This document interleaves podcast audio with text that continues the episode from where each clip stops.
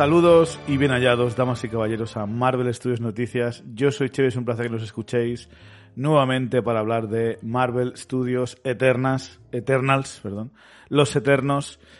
Eh, esta es la review, este es el análisis completo con todos los spoilers, escena a escena. Así que si no habéis visto la película, tenemos en el canal, ya sea lo esté escuchando por podcast o viendo en YouTube, tenemos en el canal ya la crítica sin spoilers que grabamos hace un par de días, así que podéis ir allí a verla o escucharla. Y ya, pues cuando veáis la película, y, ya que estáis, cuando hayáis visto el programa de Sin Spoilers, que también tiene gracia porque escuchamos las opiniones de, Iván y de Dani, pues volvéis a, a vernos, a escucharnos aquí. Que ahora estoy reunido con los dos caballeros más importantes del podcast, los dos más fieles, los más leales que tenemos aquí. ¿Os gustaba esta presentación, no? Ay, Diosito, ay, Diosito, me ha robado, me ha robado el corazón. Eh, Harold, buenos días, ¿cómo estás? Eh, pues ahora muy bien. Ahora, después de esta bomba de ego que me has tirado a la cara, estoy estupendo, por favor. Eh, ¿Vosotros qué tal? Estoy muy bien, estoy en media libre. Tú creo que, Harold, estás mejor porque estás de vacaciones, me han dicho. Uh, sí, sí, sí, uh. sí, sí, sí. Y una semanita, una semanita. Te la mereces, te la mereces que estás todo el día, todo el día liado. Y tenemos también a Mate. ¿Cómo estás, Mate? Buen día. Muy bien, muy bien. ¿Qué decir después de esto, Chevy? Es que, madre mía, ¿cómo sabes adularnos, eh? Bueno, se, hace lo que se puede. Eh, antes de empezar con el análisis escena a escena, eh, vamos a hacer nuestras impresiones generales de la película, lo que nos ha parecido así a grandes rasgos. Eh, yo ya lo dije en el en el, la crítica sin spoilers, pero después de haber visto la película una segunda vez y tuve la mala suerte, bueno, tuvimos mate la mala suerte que nos tocó una sala que tenía mal configurado el proyector y se veía muy oscuro. Eh, pero bueno, sí que te voy a decir que eh, las críticas que tuve eh, en el primer programa se mantienen. O sea, me parece que la peli es un poco larga, un poco lenta y hay demasiados flashbacks. Y no solo que hay demasiados flashbacks, sino que a mí los flashbacks, algunos se me hacen innecesariamente largos. Eternos. Eternos, sí. Y no sé, yo hubiese puesto tal vez, ya que vas a poner tantos flashbacks, hubiese elegido otras cosas que poner en los flashbacks, más. Eh, pero bueno, eh, en general a mí la peli me sigue gustando mucho, una, de mis preferidas de Marvel. Eh, estaba diciendo Iván, para solo para que os hagáis la, la estadística ¿no? de, cómo está Iván con, con la película esta, le gustó tanto que la pone en el top 5 de su, de su ranking me parece muy exagerado. Yo aún no, no me atrevo a rankearla, ya haremos un programa en el futuro, pero yo imagino que estaría en el número 10, 12 por ahí. Pero bueno, que a mí me ha gustado mucho, muy contento con, con Eternals en general. Ya Antes de hacer un ranking total, imagino que haremos este año con las cosas que hay de Marvel, haremos un especial del año, ¿no? Claro, claro. Un repaso a todo el año. Sí, sí. Ahí será más fácil rankear. Exacto. Eh, tengo curiosidad, vamos a dejar a Mate para el último, que es con el único que no sé su opinión. Harold, ¿qué te ha parecido así a grandes rasgos eh, Eternals? Y repito, full spoilers, no hay problema, si quieres spoilear algo del final o lo que sea. Eh, pues estoy un poco como tú. Obviamente no, no me parece una película de 10, pero sí que eh, os juro que cada día entiendo menos a la, a la, crítica especializada. La misma crítica que a los dos últimos estrenos les ha dado más que aprobado, de repente con esta, uy, no nos gusta tanto. Cuando esta película es mucho más ambiciosa, eh, en mi opinión está mucho mejor construida. Sí que es verdad que es larga, pero a mí en concreto no, no se me ha hecho larga. Creo que tiene lo que tenían ante los productos de Marvel, que es acción, eh, personajes bien desarrollados, eh, el humor está bien metido, a diferencia de las últimas dos, que a mí eso es lo que más me ha sorprendido, porque ya estaba dispuesto, ya pensaba que ya nos quedaríamos con ese comic relief absurdo y ridículo que habíamos visto en las últimas dos, y sin embargo aquí me funcionan las mil maravillas. Y ya te digo, a ver, yo no la metería a top 5, y, como tú tampoco me atrevo a rankearla ahora mismo, pero ah, si, me tuviese, si me pusiese una pistola contra la cabeza ahora mismo, sí que creo que estaría en top 10, la verdad. Eh, la he disfrutado bastante, creo que es además la película Marvel que me tiene regustillo más a película de DC. Porque yo pensaba, ¿por qué me gusta a mí y a, y a todos los críticos no? Y tal, y lo he estado pensando y es que creo que en cuanto a aspiraciones y, cositas así, que las ejecuciones son temas aparte. Digo, en cuanto a aspiraciones, sí que creo que es la película de Marvel más DC y quizá por eso sí que a mí me ha gustado un poquito más que al resto. Incluyendo dos referencias a personajes de DC que... Mira, eso me ha sobrado, eso me ha sobrado porque es como, venga, ¿eh? en serio vais a jugar a eso, por favor, ¿eh?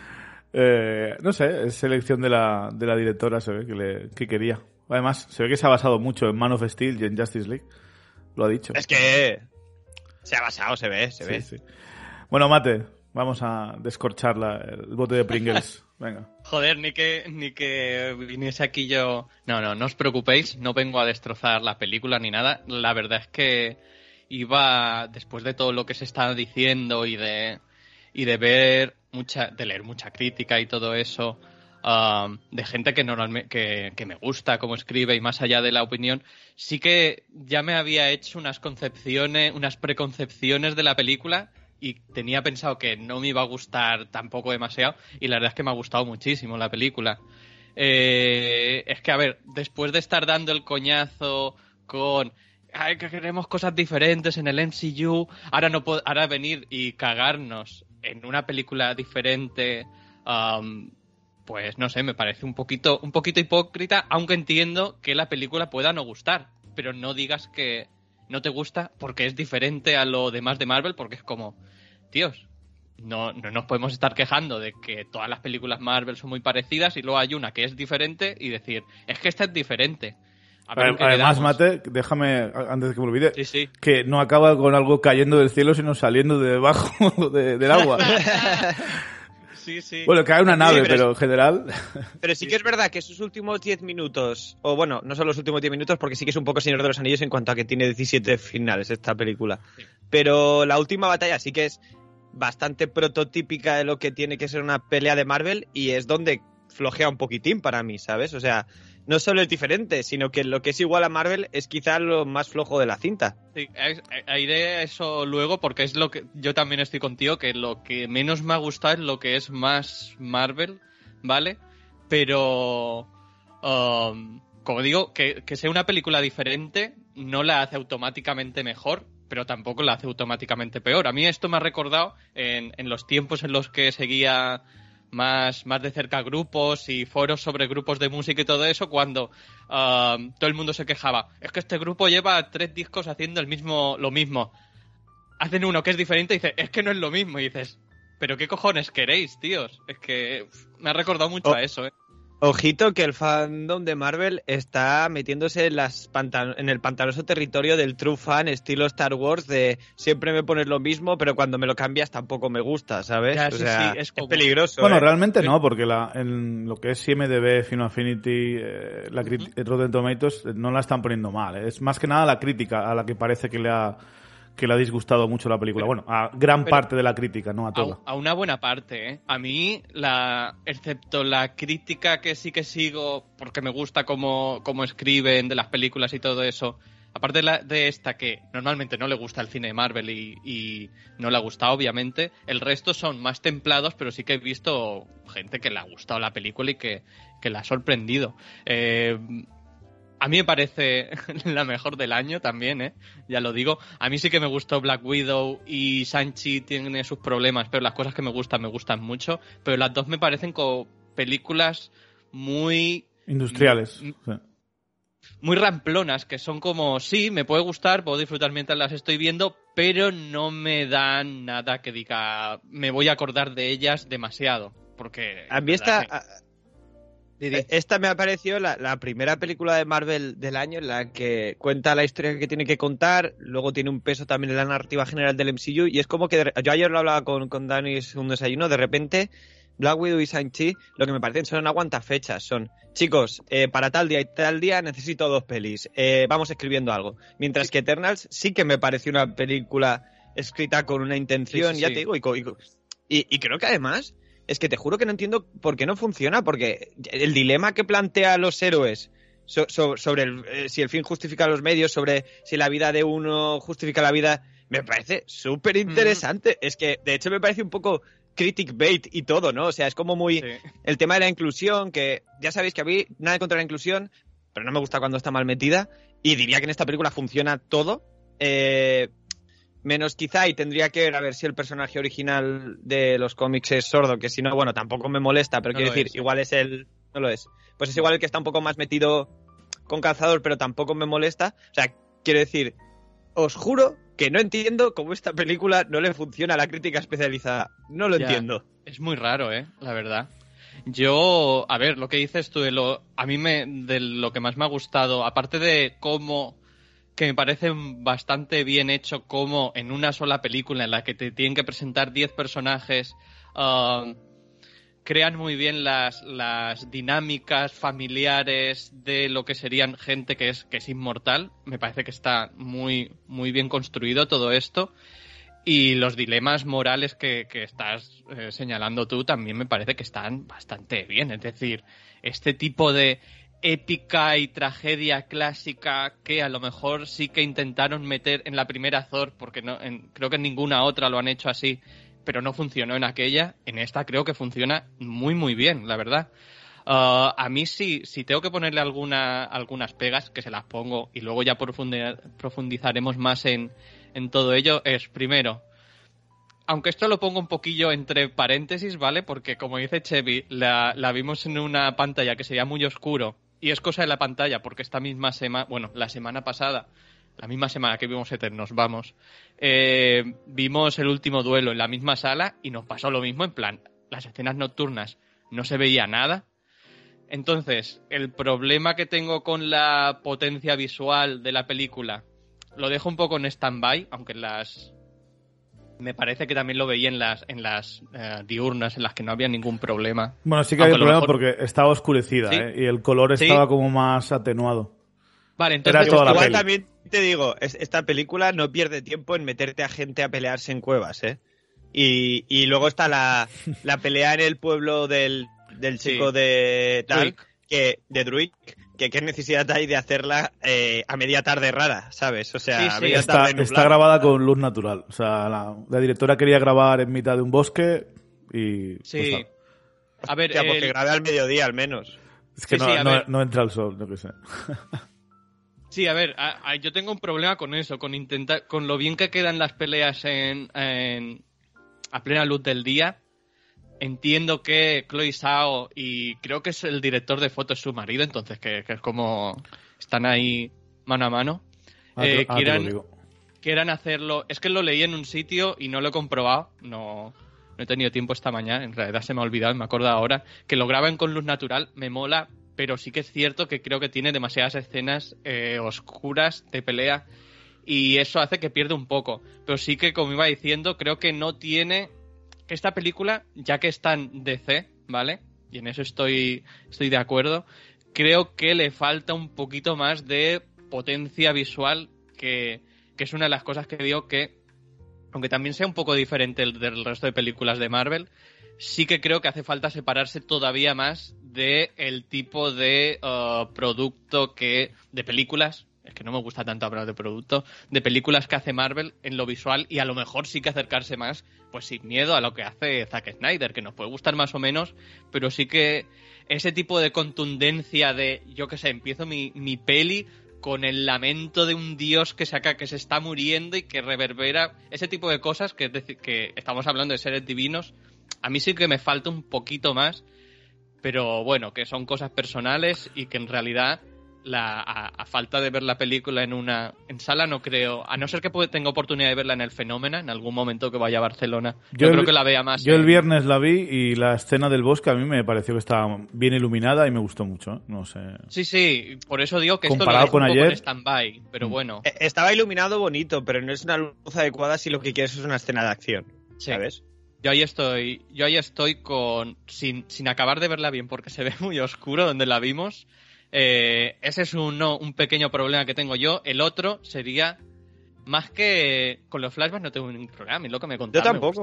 Me gustaba, todo. Sí que me parece un poco torras la peli cuando tiene que estar ah, explicando cosas que entiendo que se tengan que explicar, pero es que es todo demasiado verbalizado de una forma muy exagerada y muy para.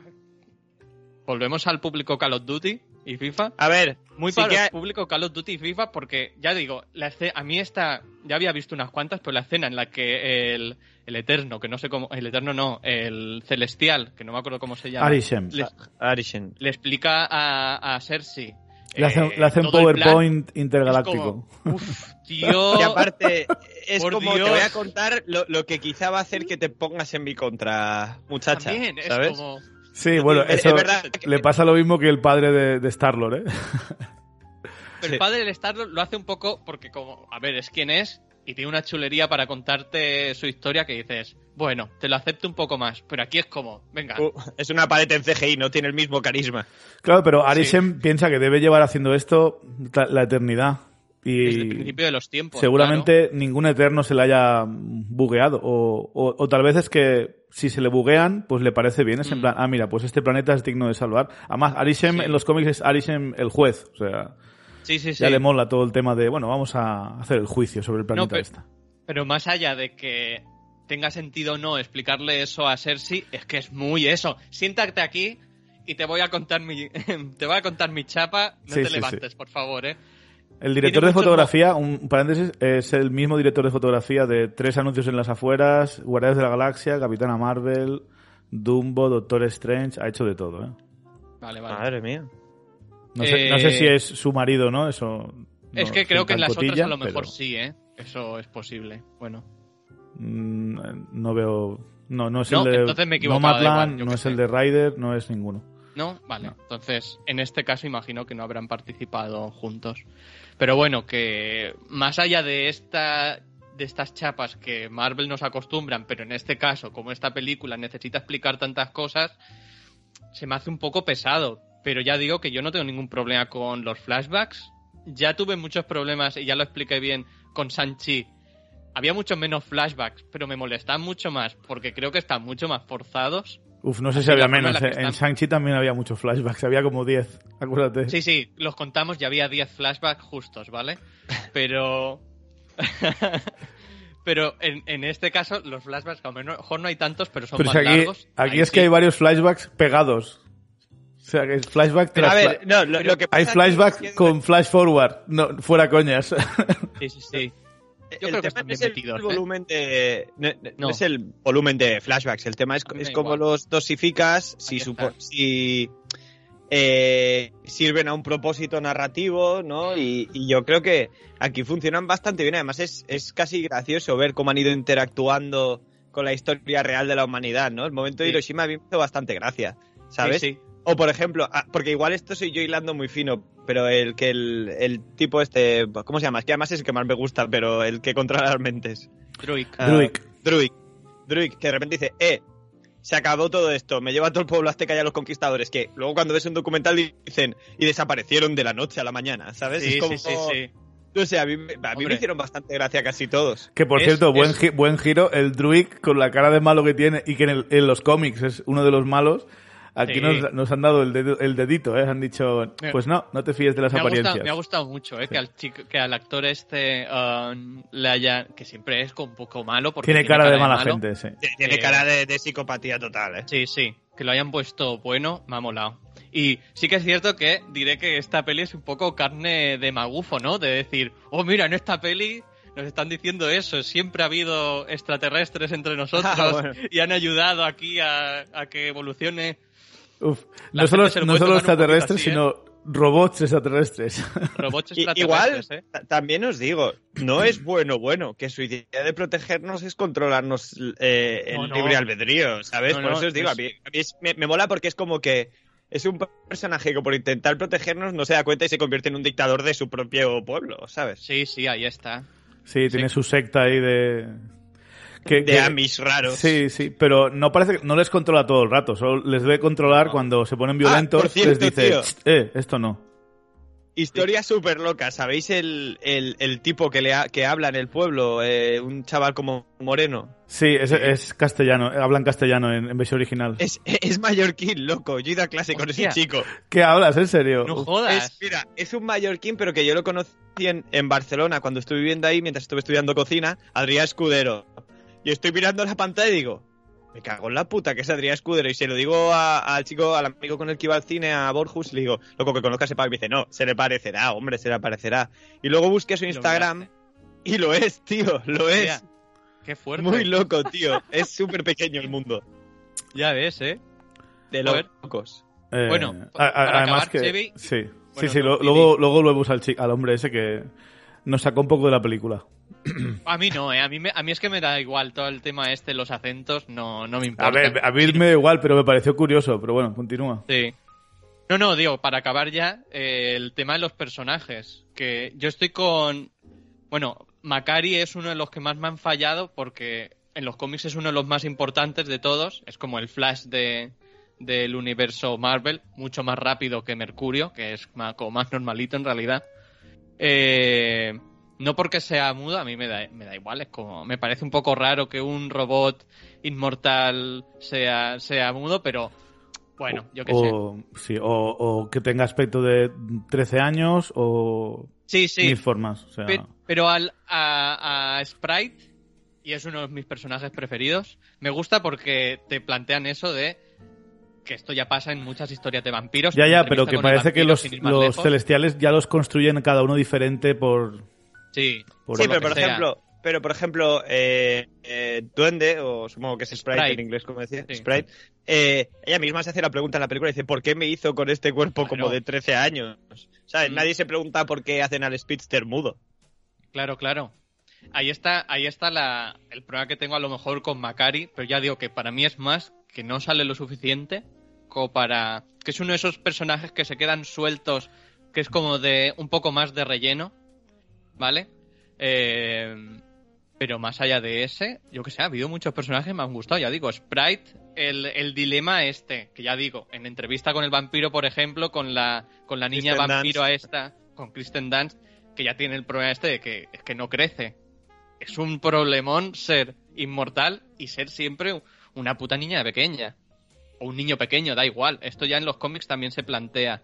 Eh, me ha gustado mucho, obviamente, Cina. Imagino que Chevy no me ha dicho nada, pero imagino que Chevy le, le ha molado también. Hombre, claro. Atenea, Y- tío. Sí, sí, y, obvia y también me ha gustado mucho porque me cae muy bien este tío, Kingo, el Kumail Nanjiani. Sí. Eh, joder, a mí también me ha parecido que el humor ha estado muy bien metido en esta película, ¿eh? No me ha sobrado nada. él y el mayordomo. El mayordomo es lo el mejor, ¿eh? Me ha tocado cuando, cuando está grabando ahí en medio que lo sacan de en medio, que sí que ha sido un poco, pues, el humor de Sanchi, un poco... No, pero en el resto de interacciones que ha tenido con los Eternos es que me parece súper correcto. O sea, me hace reír, me funciona para la escena, me suena algo que diría una persona, ¿sabes? Sí, a mí el momento cuando se despiden, ¿no? Que al final Uf. Kingo dice no, no quiere meterse en estos rollos y se, y se pira. Y dice, joder, es que me ha gustado mucho el tiempo que he estado con, con vosotros. Es como muy, muy tierno el señor este. ¿eh? Sí, sí, Y sí. Sí, es, bastan- en- es en- bastante raro el, el hecho de que Kingo no esté en la batalla final, ¿eh? O sea, en- Sí. en, la historia tiene sentido y es razonable lo que pasa, que no quiere Sí. pelear ni con uno ni con otro, pero a nivel de producción de cine debió pasar, pasar algo que no pudo viajar a, a rodar esas escenas en Canarias o lo que sea. O, o que no, simplemente, o simplemente, pues decidieron hacer algo diferente, porque Claro, es verdad que esa situación, en cualquier blockbuster te pide que cuando están contra las cuerdas aparezca Kingo con el mayordomo Sí. diciendo una frase graciosa vestido de Bollywood y pegue cuatro tiros y salve el día. Y sin embargo, no lo hace, pero nadie tampoco le se enfada con él. mí- es como que dices tú, es, es mucho eso. lícito. O sea, sí que me parece raro, pero cuanto más pienso en la película, más me puedo creer que sea una decisión que han tomado de manera consciente, porque es eso, es una película que intenta ser un poco diferente al resto de películas Marvel. Yo estoy con, yo estoy con Harold. Yo también me daba la impresión de que en la batalla final volvería a aparecer y todo eso, pero que no apareciese me parece muchísimo mejor. Y después al final, cuando se despiden, es como, bueno, sí, es que todos nos movemos por el corazón, yo qué sé, y, y él a él no le daba, no, no quería estar ahí porque no quería luchar contra su familia, no quería y ni quería ver a su familia enfrentada, que me parece una cosa de lo más normal y corriente. Aparte, es que de de 10 tipos que se involucrasen tanto todos, no sé, igual haya uno que le da un poco más igual y prefiere Claro. irse a su Sí, rollo, sí, sí. ¿sabes? Que por cierto, el Kumal Nanjani, ¿Mm? vale, se ha ciclado, pero a medida que se ha ciclado, ha envejecido 20 años, ¿eh? Sí, ¿eh? Viéndolo Lo he visto en, muy en- mayor. En, hostia, en Silicon Valley a mí me parecía más joven. Sí, sí, sí. mucho me he quedado más, en eh, plan. que ahora. Wow, Muy ciclado, pero el ciclamiento al final hace que tu cuerpo envejezca. no envejezca. Y No, no es tan eterno, ¿eh? no es tan eterno, no. Iba a decir también que una de las críticas que he visto más, que son que los dos protagonistas son un poco sosos, a mí Cersei me ha gustado mucho, ¿eh? Yo aquí...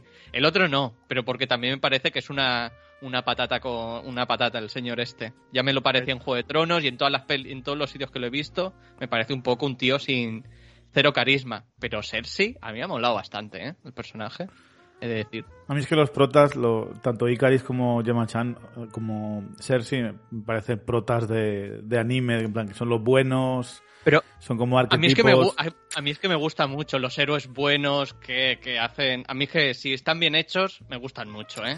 A mí es Yo- que Y salvo, a mí, salvo a- excepciones... A mí, Icaris me, a mí Icaris me ha gustado. ¿Qué quieres que te diga? O sea, yo entiendo que, escúchame, es que te han construido con ese propósito. No todo el mundo Sí. puede aceptar de la noche a la mañana que el propósito no es el, el que te habían dicho. No, no solo lo han construido, sino que le han, le han consecuencias. educado, le han formado. Sí, es un sí. soldado Es que... que- No, no, pero mi, mi problema es con el actor en sí. El personaje me gusta Richard- mucho. Richard pero él Madden. sí, el pues Richard Iván Madden- al que no soporta es a Kit Harrington. Yo estoy, yo estoy en Team Iván, ¿eh? Sale- Al que no sale soporta poco, es a Kit ¿eh? Harrington. Sale Eso poco. Sale poco. Bueno, está. sale poco en esta. Sí, sí, sí. Y Yo, yo, yo cuando dijeron que iba a estar, él, él es como... "Uf, va a ser el caballero negro este señor, ¿eh? Madre mía. Pues a mí, A mí no me gusta a mí no me ha ¿eh? disgustado ¿no? el, su papel. A mí me, me tendréis que explicar quién es el caballero negro, ¿eh? No os voy a engañar. Bueno, ya llegaremos en el... en Ya el iremos, after- ¿eh? after Sí, no, no, credits. obvio, obvio. Ya digo que Icaris me ha, me, ha, me ha gustado, no ha sido de mis personajes preferidos, pero a Richard Madden también le pega porque es un tío muy serio y ya Pero está, mola, el- ¿no? mola el giro. ¿eh? Mola el giro de que tengan que luchar contra el Superman. Sí, sí, sí, me ha gustado mucho. Yo, yo no me lo esperaba, ¿eh? No me lo veía venir. Momento tampoco, ¿eh? muy, muy injustice, muy Yo, yo invencible. sí, hay, o sea, hay un momento en el primer tercio de la película en el que alguien le dice, eres el, el guerrero de... Sí, sí, en ese momento es cuando yo dije, yo dije, Exacto, vale, dije, lo ha matado uy. él. Pero bueno, es que a los dos minutos de esa escena es cuando vemos el flashback. o sea, es un poquito antes, yo creo, ¿no? no, es cuando Kingo le dice que tú eres el líder, Ah. tú deberías decidir. Y Sí. No, no, no. Yo no me refiero a esa. Me refiero, antes en la película hay alguien que, que habla sobre lo fiel que es a, Sí. al celestial, ¿eh? Sí, Sí, sí, sí, sí. ah, sí, puede ser. Pero bastante al principio, ¿eh? Como... Mm, Exacto. Bueno, y ahí ya dije. "Mm, mm". como yo soy muy de los superhéroes que desconectan de la humanidad por ser omnipotentes, eh, no- igual no era tanto lo que me lo liese como que me tenía ganas de que ocurriese, ¿sabes? Bueno, vamos a empezar con, eh, con las, las escenas. ¿Qué os ha parecido el, para mí, anticlimático eh, opening scroll, ¿no? La- la- las letras estas en plan Star Wars, con esta música tan, tan sutil, donde nos explica, ¿no? Que antes de las gemas del infinito y el principio de, las de la creación, llegaron los celestiales y que Arishem, que es el celestial principal del universo, fue el que creó la, la vida y, y la luz y todo esto, ¿no? ¿Qué os parece el opening scroll este? A mí me pareció muy raro no empezar con una narración como han hecho en Thor o en, o en Black Panther o tal. Me pareció muy, muy raro. La segunda vez me, ya me he acostumbrado, pero la primera vez fue un poco como, uff, qué extraño. ¿no? Pues yo como que pensé, a ver si será verdad que esta película es un poco diferente. O sea, a mí me gustó. La- como dices tú, acostumbrado a las voces en off y todo eso, eh, me gusté además, me medio funciona puesto que te van a explicar un poco una, una crónica de la historia de la humanidad a través de esta gente, ¿no? Sí, Bueno. yo no le veo problema, ¿eh? Me, me parece, me parece guay, ¿eh? Que utilicen, que utilicen este tipo de recursos que no sabían utilizar en Marvel, creo. A mí me pareció raro, extraño. Sí. No sé. Eh, vemos eh, la el domo, ¿no? La, la nave de los Eternos, que en los cómics, si no recuerdo mal, es un personaje literalmente que se llama Domo, que es como eh, el piloto de la nave o algo así. Ah, no me acuerdo. Pero vamos, que la la han home- hom- homenajeado de esta forma. Eh, además, si os fijáis, se ve paseando por el, por el Sol, por nuestro sistema solar, y se despiertan todos los Eternos como acaban de, de ser encendidos para cumplir su, su función. Eh, las directivas de Arishem se pasan a Ajax, se despiertan todos y eh, vemos la escena esta que vimos en el tráiler de Cersei y, Rich- y mm, Icaris conociéndose por primera vez, ¿no? En plan, hola, ¿qué tal? Y ya vemos ahí que a Icaris ya, desde el primer momento, le empieza a hacer tilín Cersei. Así que no, no son tan robots. tampoco le podemos culpar, ¿eh? No, no, no. Gemma Chan es muy guapa. Y muy mona, sí. Solo espero que la próxima vez que salga le den un poco más de...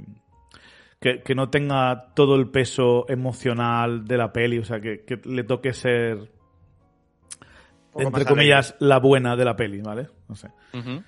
Que por cierto, su poder, o sea, es, es completamente. Full Metal Alchemist. Está- Sí. eh, Estamos todos Sí, de sí. acuerdo, ¿no?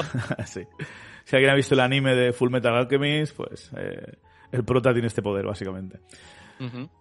Bueno, aunque- el domo que es el, el monolito de. Eso de iba a decir. 2001, ¿eh? Sí, Sí, sí. ¿eh? Te lo plan... O sea, además te lo presentan en plan, lo primero que ves es solo la punta que tiene forma de monolito. Exacto, monolito, sí, sí. sí, la... Es que es Tal clavado. ¿eh? Es una- un homenaje Sí, sí, sí. bastante claro. Pues llegamos a Mesopotamia en el 5000 antes de Cristo, ¿no? El origen, si no me mal, de la civilización sumeria, por ahí. Mm. Eh, y aquí tenemos el primer contacto con los desviantes, ¿no? Con los deviants, que en los cómics suelen ser, tienen como, son como humanoides con formas y colores raros, son como eternos que se han, se han creado a la par que los, eh, que los de- deviantes, solo que están, con- es que creo que en los cómics los crean directamente en la Tierra, los celestiales llegan a la Tierra, experimentan con humanos y crean eternos y crean, crean deviantes. Así que me ha Mm, gustado sí. aquí lo que han hecho, ¿no? El concepto este de que primero mandan a los deviantes para acabar con los dinosaurios o los monstruos que se comen a. que, que evitan la civilización y luego ya mandan a los eternos para limpiar eh, a, a los deviantes. Es un poco. un poco raro la forma que tienen los celestiales, pero bueno. Parece más como un parche, va a ser como una solución, pero si a Dalisian le funciona, pues ya está. Sí, sí. Tal cual. Total, cuando tienes la eternidad para experimentar, imagino que prisa no hay. No. Eh, a mí me gusta. 7000 años para los celestiales es Eso- es que no debe ser nada. una semana, tío. Una, una siestecilla hasta que te llaman, ¿no? Li. Ya está. Eh, a mí me gusta mucho esta escena, ¿eh? Cómo luchan todos juntos para acabar con estos dos o tres eh, deviantes, como vemos a los, a los humanos que todavía están cazando para, para sobrevivir, aún no han empezado a, ni a cultivar ni a, ni a tener ganado. Y tenemos el primer contacto con cada uno de los poderes, nos van explicando eh, cada uno lo que hace, cosa que me, mola mucho. Y. Bueno, menos. Sí, Sprite también hace algún poder. No me acuerdo si Sprite hace algún poder, el, el duende. O sea, la, la duende, pero. En general me mola mucho. También el diseño muy de, de serie de anime, ¿no? Como los típicos monstruos que tienen que luchar los héroes. y lo Sí, incluso la, la- la manera de plasmar los poderes, las pistolitas de Kingo son muy Yu Yu Hakusho. No sé realmente si en los cómics lo hace, imagino que sí, pero sí, sí. es como muy Yu Yu Hakusho todo. Y de hecho, la, la- digamos, la acción bombástica eh, Ujú. para mí ha sido una sorpresa en esta película porque sí que es un mal un poco común de las películas de Marvel que a nosotros en concreto la acción no nos mole. O sea, no nos mole, no, pero no nos diga nada porque suele ser bastante by the numbers. Genérica. Pero a, mí me ha flipado. ¿eh? genérica. A mí me ha gustado mucho. Yo, yo tampoco, tampoco diría que me ha flipado, Mm. pero sí que creo que hay una mejora o, o algo que la distingue, no sé, igual por el tipo de poderes o cómo interactúan.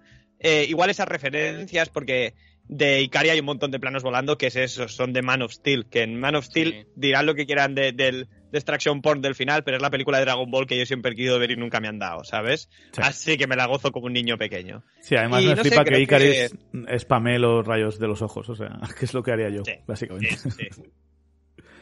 Por eso te digo, buena, buena sorpresa me he llevado en ese aspecto. Mm.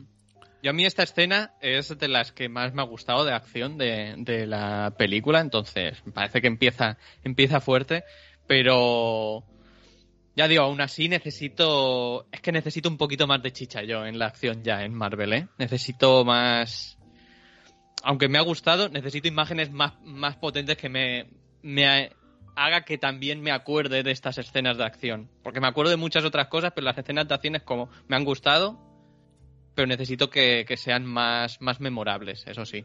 Pero ya digo que me ha molado mucho, me gusta cómo trabajan los Eternos juntos para, para enfrentarse a los, a los deviantes, me gusta el diseño que la gente se ha quejado mucho, que es como bichos genéricos, pero digo, yo qué sé, están, están currados, ¿no? Molan bastante los... Los, los Ultron Bots son genéricos. Los Chitauri Sí, son joder. genéricos. Ahí está. Sí. Aquí al menos han hecho una cosa que creo que eh, en la batalla final contra Ultron que hubiese mejorado, que es hacer diferentes, en plan, Sí. que no sean todos iguales. Me haces uno que sea tipo tanque, uno que sea como, yo que sé, le pones Pero más son más brazos. Tío, pero ponerle unas cuchillas o algo así para que pelee contra Viuda Negra y uno ahí grandote para que pelee contra Capitán América o algo así, a mí con eso ya es como, al menos son diferentes. Aquí son todos diferentes, al menos, digo yo, no sé. Y, se- O sea, y se les ve fuertes, sí. se les ve enemigos poderosos, que, Sí. que si uno te pilla, te, te mata. O sea, Joder, sí. me gusta eso. Que. No es como Ultron, que salvo el Ultron principal, los demás parecían de aluminio. Lo, pe- lo que menos me ha gustado de los, de los desviantes es que al final son solo una, como el propio plan de Icaris, ¿no? Son Sí. solo una cosa como para despistar del plan Es claramente... del peligro. Sí, sí, sí. Del peligro principal es como, en realidad no importan demasiado. Da un poco final, de pena incluso el, el desviante que adquiere conciencia, ¿no? Eh, Sí. Que lo que se ha malgastado así, porque yo pensaba que, que yo que sé, que se iba a liar con ellos o que lo íbamos a ver en otra peli. Yo total, pensaba Pero- que iba que Yo, iban a yo pensaba que estaban sembrando, ¿eh? Sí, sí, sí. No, Pero- yo, yo que estaban sembrando, que en algún momento se viraría y que volvería luego con aliado con el Celestial en otra peli o lo Sí. que sea. Y no, Angelina Jolie. Pero a pesar de tener Te conciencia, mm, imagino que está ansia, ah, con ansia de poder y de venganza y no es como Icaris, Claro. no puede no puede parar en su misión. Sí. Eh, entonces, eh, Cersei les da a los humanos la primera. Coge una daga de, hecha con, con piedra, la convierte en una daga de. No sé si es eh, bronce esto o lo que sea, pero la, que esta daga es real, es uno de los primeros artefactos hallados de la civilización humana. Entonces lo conectamos con y esto. no hay nada que demuestre que no nos lo dieron aliens, dijo el History Mm. Channel. Sí. Técnicamente. Oye, ahí sí, tenemos el primer, la primera elipsis, ¿no? Justo, ¿no? Sí. Es cuando se la da, Sí. hay corte y al Vemos la- el logo de Marvel Studios con esta música con, con Pink Floyd, si no voy mal. Y, y llegamos a Londres en el.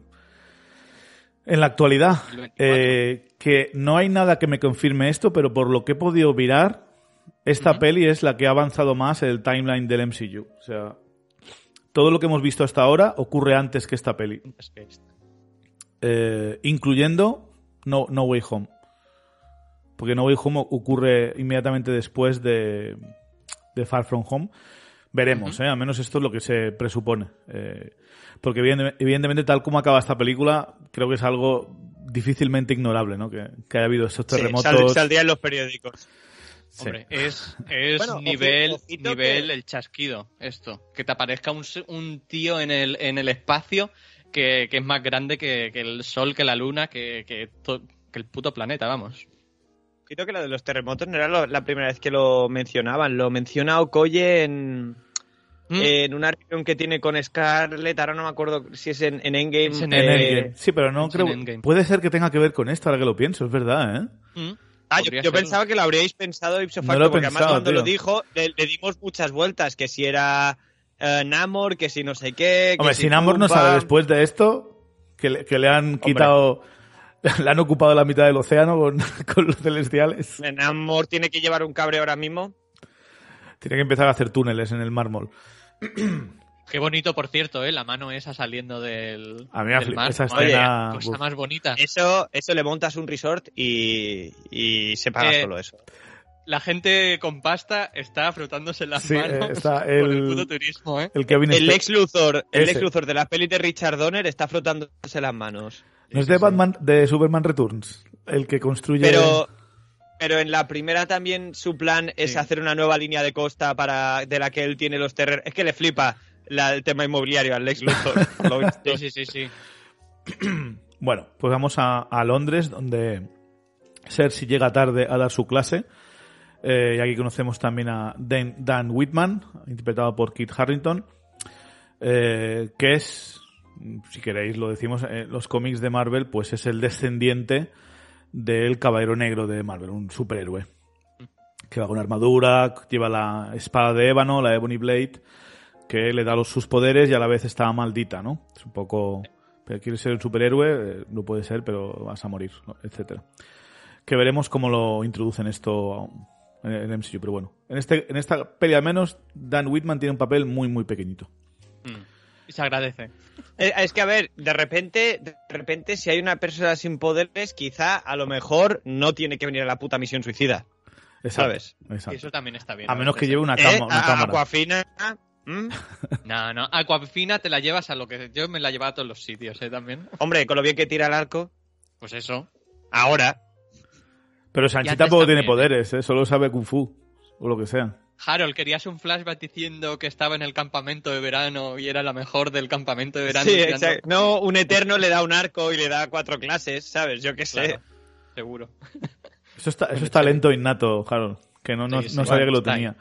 Tú tal vez también tengas ese talento. ¿Has probado a tirar un arco- con arco alguna vez? Sí, y, Yo y sí. no. Bueno, pues sigue, sigue intentándolo. ya lo encontrarás. Yo no le di a la Diana. Al menos Tira- a la mía. Puedes tirar hachas o, yo qué sé, o dagas. Pues, Eh, eh, la- lo de las hachas no se me dio mal. Fui a un bar en Barcelona a tirar hachas. pues mira, No eh, venden alcohol, lo- hombre, por lo que sea. mejor. Eh, aquí es donde en la clase sucede el terremoto eh, y vemos a Cersei eh, usando sus poderes para proteger a, la- a- a los niños y tal. Que esa es una de mis críticas de la película. En la peli dicen varias veces que, que Cersei ama a los humanos, ama a la humanidad. Pero yo creo que visualmente no me lo ha demostrado demasiado. O sea, me parece una persona normal, que le gusta el Dan Whit, está enamorado del Dan del Dan Whitman, pro- protege a un par de personas, pero como haría cual- cualquier héroe. No hay ninguna escena que yo vea que realmente me transmita su amor por la humanidad o por lo que han hecho los humanos. Yo creo que, que lo deberían hacer, haber hecho un poquito mejor. Hmm. No sé. Yo creo que al menos, a lo mejor es por su implicación. Ya digo que no es, no hay en muchos momentos, pero sí que la ves, por ejemplo, trabajando la tierra con, en uno de los muchos flashbacks, está ahí ayudando a la gente a trabajar la tierra y demás. Y es una cosa que el resto de Eternos no lo ves haciendo, entonces. esa- Pero yo creo- esa- eso es porque ella es la que puede convertir, eh, dar el agua y enseñarles a cultivar. Bueno. es como su, su papel, ¿no? Sí. Eh, Fastos Chevy está haciendo lo mismo con los inventos. O sea, no me parece También- que... Dime. También te digo que Macari, por ejemplo, se podría poner ahí a, a labrar. Como en cinco segundos tienes un campo labrado y. Y está robando. ¿Eh? Y está robando. Y está robando. Está buscando la, la tabla esa legendaria, ¿no? Que es, un- es una leyenda de, de la antigüedad. Que con- Está liándose con Druid sin que llegue Yo nunca creo que- a hacer nada. No Sí. sé, yo Nah, es están, la que veo más liados. implica- Están liados. es la que veo más implicada con la gente, pero es cierto que no te lo ponen ahí súper evidente. Es que igual a, a Ajax le dan una frase que le tendrían que haber dado a Cersei, que es cuando tiene el flashback con Icaris que le dice eh, esta gente ha conseguido devolver a la mitad del universo a la vida, ¿sabes? O sea, Mm. solo por eso ya nos lo tendríamos que estar planteando. Esa frase se la das a Cersei en lugar de Ajax, igual sí que te funciona mejor, porque a mí eh, es lo que me justifica toda esta película. Es- Ese pequeño flashback con, con Ajax me Sí. encanta, que porque es verdad, ¿eh? nos olvidamos rápido, pero los seres humanos han salvado a la mitad del universo. De repente son no los son el seres humanos. último mono, ¿sabes? Sí, sí. Hombre, es que en el MCU los seres humanos parece que es donde están los más inteligentes, los más poderosos, los mejores hechiceros. Es como la Tierra Sí. es, eh, es top. A pesar de El ser un planeta... humano. A pesar de que está Sí. retrasado tecnológicamente comparado con los otros. No, no solo eso, sino que es el punto donde pasan todas las cosas importantes, o casi todas las cosas importantes. Sí. Eso también en el en, en DC también pasa un poco, ¿no? Que Sí, como sí. también la Tierra atrae a un montón de gente y no se sabe muy bien por qué. Que, que ahora que Pasa lo menos, pienso, ¿eh? Pero bueno. Entonces, eh, la Tierra está sembrada de dos celestiales.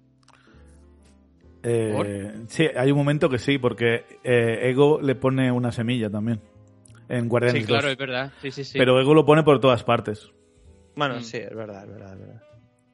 Pues eso, en un- uno es un celestial ahí, el otro es solo pues una, una corridilla celestial. Joder. Imagino que cual, no estaría muy contento si es que es lo con. mejor. Yo creo que Arisem no, está, no estuvo muy contento ni con eh, Ego ni con Thanos. ¿eh? Ya, ya. Mira, que al igual Thanos tenía más razón de lo que pensábamos, ¿eh? Que quería retrasar. Eh, Ojito, eso también es algo que-. Es algo que me he preguntado, porque es como que en un momento te dicen que no deben in- eh, intervenir con, con la raza humana, porque sí, pero sí deben protegerla porque se alimenta de vida inteligente. Creo que Thanos Pero hubiese eso sido una buena excusa para, ¿sabes? No lo sé. Claro, pero eso solo lo sabe Ajax y Icaris, realmente. No, no le pueden decir. Ellos Mm, Bueno, en teoría claro, solo contra los desviantes. Es verdad, es verdad, es verdad, es verdad. También te digo, eh, tampoco. Yo no sé hasta qué punto hubiese retrasado. que 50, 100 años el, el surgimiento, el, el- el chasquido de Thanos. Porque a la, la- la la- Tierra, ahora mismo, tal como está, le quitas la mitad de la población. Yo creo que en 100 años vuelven a estar llenos de Es eso, gente. Chevy. Tú piensas cómo ha crecido en los últimos, en los últimos siglos la, la humanidad, que ha crecido Sí. súper rápido. Entonces, se retrasaba un poquito. Ya está.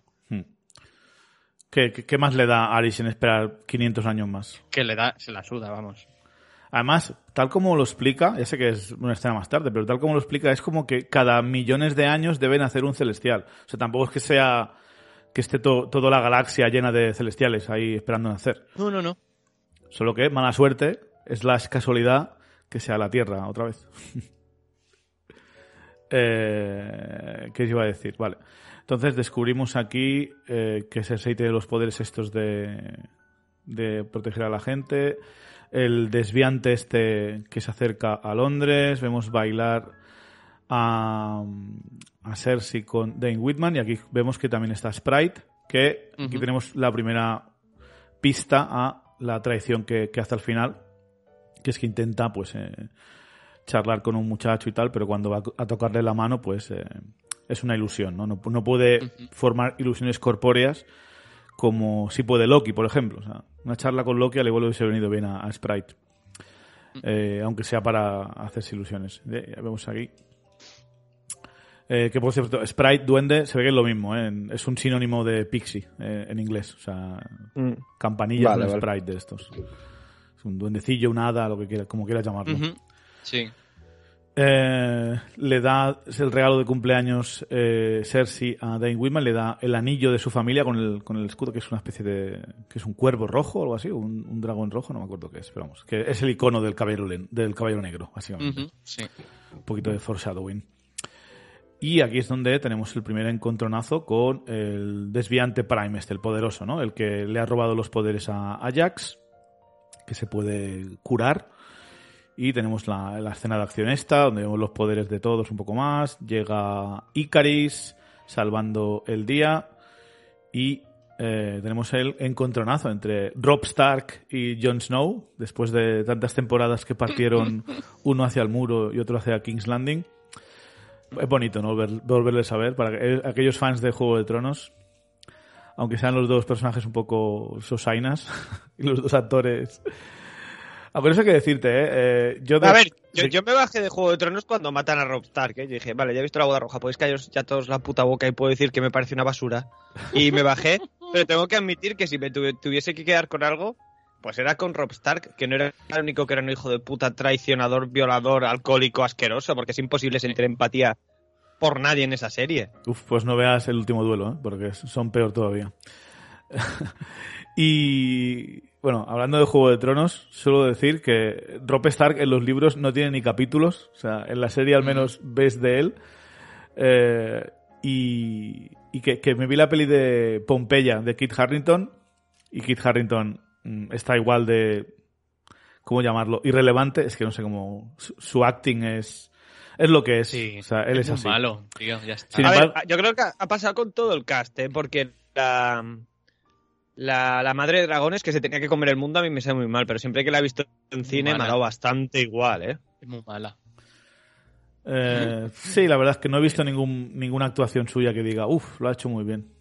Es A ver, excepto, en Juego de Tronos, excepto los actores que ya están más consagrados, sea más o menos, eh, los, los más jovencillos son todos bastante malos, es decir, ¿eh? No hay ninguno que, que sea demasiado bueno. lo sacaron demasiado temprano de- del teatro. Es que a la pava no le bastaba con cargarse Terminator que se carga Star Wars también, que sale en Han Solo. Bueno, Eh, es verdad, sale en Han Solo, pero sale, a ver, con Han Solo. el problema de Han Solo no es... esta- Bueno, e- este es uno de los múltiples Son, son problemas todos, de Han Solo. son todos irrelevantes en Han Solo. y de Ya, la la- el problema de Han Solo es Han Solo. O sea, la el- película esa, entera. Es que es muy Sí, lo mismo. ¿eh? Uf, nos lo vamos mismo, off No topic. sé, ¿Cuál es? Genesis esa o cómo se llama? Genesis, Genesis. Genesis. Eh, lo que sí iba a decir que de Richard Madden sí que he visto la serie esta de El guardaespaldas de, de Bodyguard, que a mí me gustó, me pareció bien. Sí que es verdad que hace un papel muy, muy como Icaris, o sea, muy estoico, pero me, me gustó bastante porque tiene escenas dramáticas y lo hace, lo hizo bien, no sé. Lo hace guay, ¿no? Sí. eh,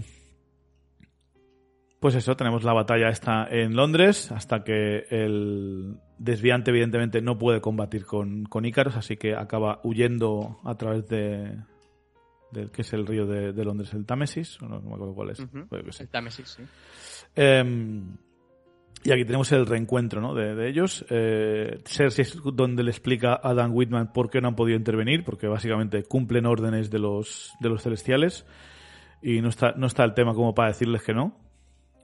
Es que es como si te dice que no una hormiga. O sea, apártate y la hormiga te dice no. Pues a tomar por culo. Ya, sí, tal cual. Así de claro. O sea, la escala, o sea. ahora, En el, flashback que empieza en Babilonia, que se ve a Ajax hablando con Aris y solo se le ve un- se le ven un par de ojos. O sea, ya eso es eh, intimida- intimidante, ¿no? Pero ya cuando está en- flotando encima de su mano, todavía, todavía más. Sí. A ver, es que Ga- Galactus vibes un poco. ¿eh? Sí, sí, sí. Sí, sí.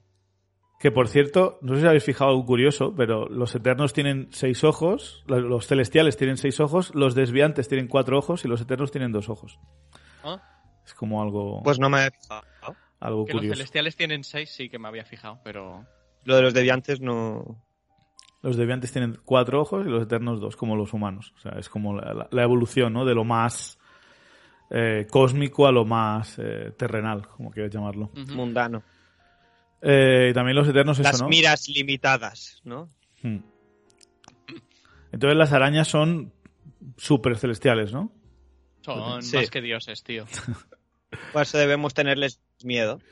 Bueno, en los Bueno. cómics, si no voy mal, los celestiales ya no son ni, ni los top, o sea, hay más por encima. Está la, la eternidad y, y- Sí, sí, sí. En- entiendo que el Beyonder está por encima de ellos, ¿no? ¿O no? No tengo ni idea. Hostia, no lo sé, ¿eh? Es que Beyonder hace tanto que, que me leí... Siempre hay un pez más grande. Eso. No... Pero sí que es cierto que está eso, esta eternidad, están, la, están como lo serían el, el tema de las casi cosas metafísicas, ¿no? Seres metafísicos que están ahí, que, que tienen un poder que sobrepasa todo lo imaginable. Correcto. Bueno, pues después de esto, perdón, nos vamos ya a buscar a, a ¿cómo se llama? A, a Ajax. Pero antes de llegar a, a ver a Ajax, tenemos el flash, primer flashback de Babilonia. Eh, una ciudad que se guarda, creo que la puerta está azul, está en un museo de Alemania, la transportaron hasta ahí. Eh, y la, una de las maravillas de- del mundo antiguo, que solo se conocen por, creo que por, por historias y, re- y relatos encontrados, o sea, realmente nadie llegó a, a- a verlo, o sea, ni siquiera está 100% seguro la gente de que existió. Los jardines de Babilonia, que es donde tiene el flashback este del que hemos hablado Ajax, pues tenemos aquí una escena de acción de día, donde sobre todo el que tienen, los que tienen la oportunidad de, de, de mostrarse son eh, Gilgamesh y, y Angelina Jolie como, como Eh. Cina, ¿no? Para la gente que quiera viajar, eh, la puerta de Ishtar, que es como se llama, Esa. está en el Museo de Pérgamo en Berlín. Ahí lo tienes. Gracias, Wikipedia. Y para la gente que quiera ver a Gilgamesh dar más puñetazos, lo puede ver en Train to Busan dando los mejores puñetazos de la historia del cine, Lo probablemente. mejor, lo mejor. El boxeador este, Sí, sí, sí. el Don Lee este, el Madon Siok. A mí me ha gustado Me lo mucho, a mí me ha gustado mucho eh, el personaje de Gilgamesh y de, de Cina ¿eh? y su relación que tienen de amigos. A mí me ha, Sí, me ha molado sí, mucho. sí, me ha Muy buena. Me da sorprendido mucha que, pena que sea muere. tan de... Sí, sí, sí. sí. Pero, Como en Train to Busan. sí, cuando de- de- derriba al, al desviante este que básicamente es un minotauro gigante, ¿no? Que le pega el porrazo y luego parece como que se va a levantar y le da un guantazo en plan Bud Spencer. ¡Pah! Uf, eso es lo mejor, ¿eh? Lo mejor. Uf. La aguanta. Je. Así que tenemos esto, ¿no? Eh, parte de la humanidad, estos eh, eternos que serán eh, recordados a lo largo de la historia como meros dioses y leyendas, ¿eh? cada uno de ellos representando pues un típico, un arquetípico, todos son dioses, ¿no? La Gilgamesh, el típico dios este con la cabeza de elefante, de lo, de lo fuerte que es. Eh, Ícaro, tenemos a Atenea, por supuesto. Todos los demás, cada uno, creo que menos Druid, que no se sabe bien de qué, de a qué dios se refieren. Todos representan a, a una deidad de la humanidad que, que ha permanecido en, en mitos y leyendas. Una o más, ¿eh? Sí, Aquí una en la película o no lo dicen, pero lo normal es que sean más de, más de una, ¿eh? dependiendo de dónde estén y del momento de la historia, son es una u otra. Eh, sí, y Sprite, que va usando sus poderes de ilusión para contar como las sagas, las, las historias, es súper bonito, ¿no? Que es lo que inspira a Kingo luego a convertirse en una estrella Ahí está, de cine. eso, eso iba a decir. Muy bonito. Y es la que le chivó un poco al, al escritor de Peter Pan toda la historia. Sí, Porque- exacto, ¿no? Campanilla. Bastante... Que da mucha pena. Sprite, que da penita, ¿eh? Entre que está enamorada de Icaris, que esto pues, a cualquiera se puede empatizar con eso, ¿no? En plan, que putada, ¿no? Amor no correspondido, pero a la vez esto de que probablemente parte de que es amor no correspondido es porque tiene el aspecto de, de una niña. la niña Y pequeña. nunca va a dejar de tenerlo. Ahí está. Es que a mí me parece un conflicto tan tan potente, tío, y aparte está bien representado y tampoco le están dando muchas vueltas, que, Mm. que bueno. Pero aparte es algo muy típico de la mitología griega, ¿no? De los dioses del Olimpo, que algunos de ellos sentían envidia de los humanos porque, Mm. porque los humanos podían, o sea, tenían un final, podían experimentar el amor por primera vez y, y sabían que iba a acabar. Y Sí. eso lo hacía como más, más bonito. En el, en el cómic de Neil Gaiman, que me lo leí hace poco porque ha salido republicado hace, hace días, eh, Sprite habla de eso, ¿eh? dice, o sea, qué bonito es que, que los humanos puedan morir y todo, ¿no? Como que, ¿te imaginas que un día te mueres, ¿no? Y esto se lo cuenta a Macari o a alguno de estos, como, pues, eso no lo dice así, pero se le nota que quiere eso también, ¿eh? Hmm. Mm. Sprite. Ojito al, al peinado de, de campanilla, pero de Hook que le han puesto, ¿eh? De Julia Roberts. Eh, tenemos a Fastos, que está construyendo un, un motor de vapor. Pero no, no le dejan Es- aún, ¿eh? es No, demasiado- no te, no te vengas arriba, Fastos. es demasiado temprano. Mejor un arado. solo. Me encanta el druid que le dice, uff, les va, les va a asustar. O sea, si les pones eso, se van a acojonar. Y les dice, Es que a mí el Druid me gusta mucho, tío. Y Fastos Sí. también, ¿eh? Me gusta... Es como muy humano, ¿no? Bueno, al final es el Es que uno de los más humanos también. familia, ¿no? Sí, Ah, sí, exacto. sí. Y, pero, pero me mola, ¿no? De repente el, el desdén con el que dice, bueno, pues el arado, ala, ¿sabes? Además, Eh, qué contraste la Que interpretación sirve para de... arar, como dice su nombre. Exacto. ¿Qué, qué contraste eh, el papel que hizo a principios de año en Godzilla En contra King. Kong. Godzilla, ¿no? Ah. Sí. Que- Es que yo no sabía exactamente si era él porque son dos papeles tan diferentes y, y, y a ver, que funcionan cada uno en su película más o menos, pero es que parecen de dos actores completamente diferentes. ¿eh? Sí, sí, sí, sí. O sea, me, me- me parece una interpretación muy, muy buena. Mm. Y también el papel que tiene en eso, ¿no? En ayudar a la humanidad a evolucionar. eh, porque se podría argumentar.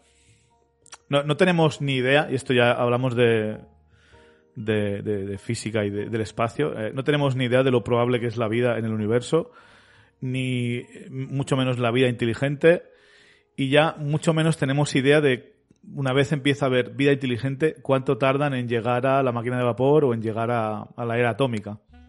Solo tenemos como referencia nuestro, nuestro planeta. Sin embargo, en el UCM hay muchos planetas que ya están yendo al espacio, o sea, pero desde hace mucho tiempo, como Hala o como el planeta de los Skrull, como Shandar, etcétera, etcétera. Así que yo imagino que los Eternos estos algún tipo de referencia tienen para decir si tienen que espabilar o no, porque hay un momento que dicen como que, que este planeta está tardando, pero que no pasa nada, que, que llevan mil años con la rueda y aún no es el momento de meterles la máquina de vapor. O sea, es como que hay uno, un librito de cómo avanza la civilización, ¿no? Mm. Sí. están jugando al timeline, el juego ese de mesa de, de los inventos. Eh, que eché de menos, ahora pensando, algunas escenas del tráiler, cuando está Fastos creando alguna especie de... algo, algo vertical, o cuando está Atenea con un montón de... parece un flashback de, de la propia Atenea. Curioso que tengo ganas de ver las escenas eliminadas. Yo es que los, los trailers me gustaron tan, o sea, no es que no me gustasen, es que me dieron tan igual que es que no recuerdo nada de lo que sale en los trailers, así que en ese aspecto la película no puede decepcionarme ni sorprenderme. Yo lo que más recordaba era el momento en el que rompe la, la mesa en dos, el, el Icaris, en, en la casa de Fastos. Pero bueno, le, le añaden el as al final, el gilipollas. Sí. es eh, colección de otoño de Ikea, gilipollas. Eso está bien. Eh, luego nos vamos a eh, la creación de, ¿no? de la, la, de la relación entre Cersei y Icaris. Aquí es cuando vemos la primera escena de sexo en el UCM. Ayer, de locos, ¿eh? Ayer Mate se veía muy oscuro, pero eh, el, el, viernes cuando la vi se ve bastante claro, ¿eh? se ven los dos pero, desnudos. Pero con bamboleo, bamboleo, frotage, o sea, digo, ¿qué, Está, ¿qué está ocurriendo aquí? Hombre, a ver, es que los héroes también follan, ¿eh? Pero son robots, ¿eso cuenta? En Disney no folla nadie. Ah, bueno, ojito, que ahí se pueden escudar, ¿eh? Como la de cambiar el color de la sangre. Si son robots, no es sexo. Exacto. Es, es, test, ¿no? Es un Vamos, test. sí, sí, sí, a ver, si cuela, cuela, ¿no? eh, no sé, a mí dos eternos que se quieren, se gustan, tenemos el momento este. Esto ocurre en Babilonia todavía, ¿no? En, o sea, en lo que es ahora sí, Irak. Sí, sí. Eh, bueno, pues la primera escena de sexo en el UCM me, me, me, me, flipa que en 25 películas que llevamos, o 26, ya he perdido la cuenta, no haya habido hasta ahora una escena de estas. ¿eh? Es, es, raro. Es muy raro. Um, no tanto, ¿eh? ¿Cómo que no, no tanto? Son muchas pelis, ¿eh? Es que Star Wars has tenido alguna. No, por eso. Me parece raro que, que, no sé, que se haya tardado tanto, que estamos en 2021, ya... No sé. Pero el puritanismo es el puritanismo, muchacho. Y, y al final tú quieres que esta película haga un billón de dólares y cuantas menos trabas le puedas poner, esto igual de repente una iglesia Pues, baptista ya no la va a ver. Es que es eso, claro, esto es una traba. Es muy, muy extraño, ¿eh? Por eso digo que, ojito. En Sí, el sí, sí. in- Que yo encantado, ¿eh? A mí que me entran las escenas de sexo que quieran, no voy a ser yo el que se queje, pero me extraña. Sí, luego vemos cómo se casan en, en la India en el 400 después de Cristo. Eh, y tenemos la foto, bueno, el momento este en el que se ve a todos los eternos como muy contentos por ellos, menos a Sprite, que se ve con una cara de. Esa debería ser yo, pobrecita.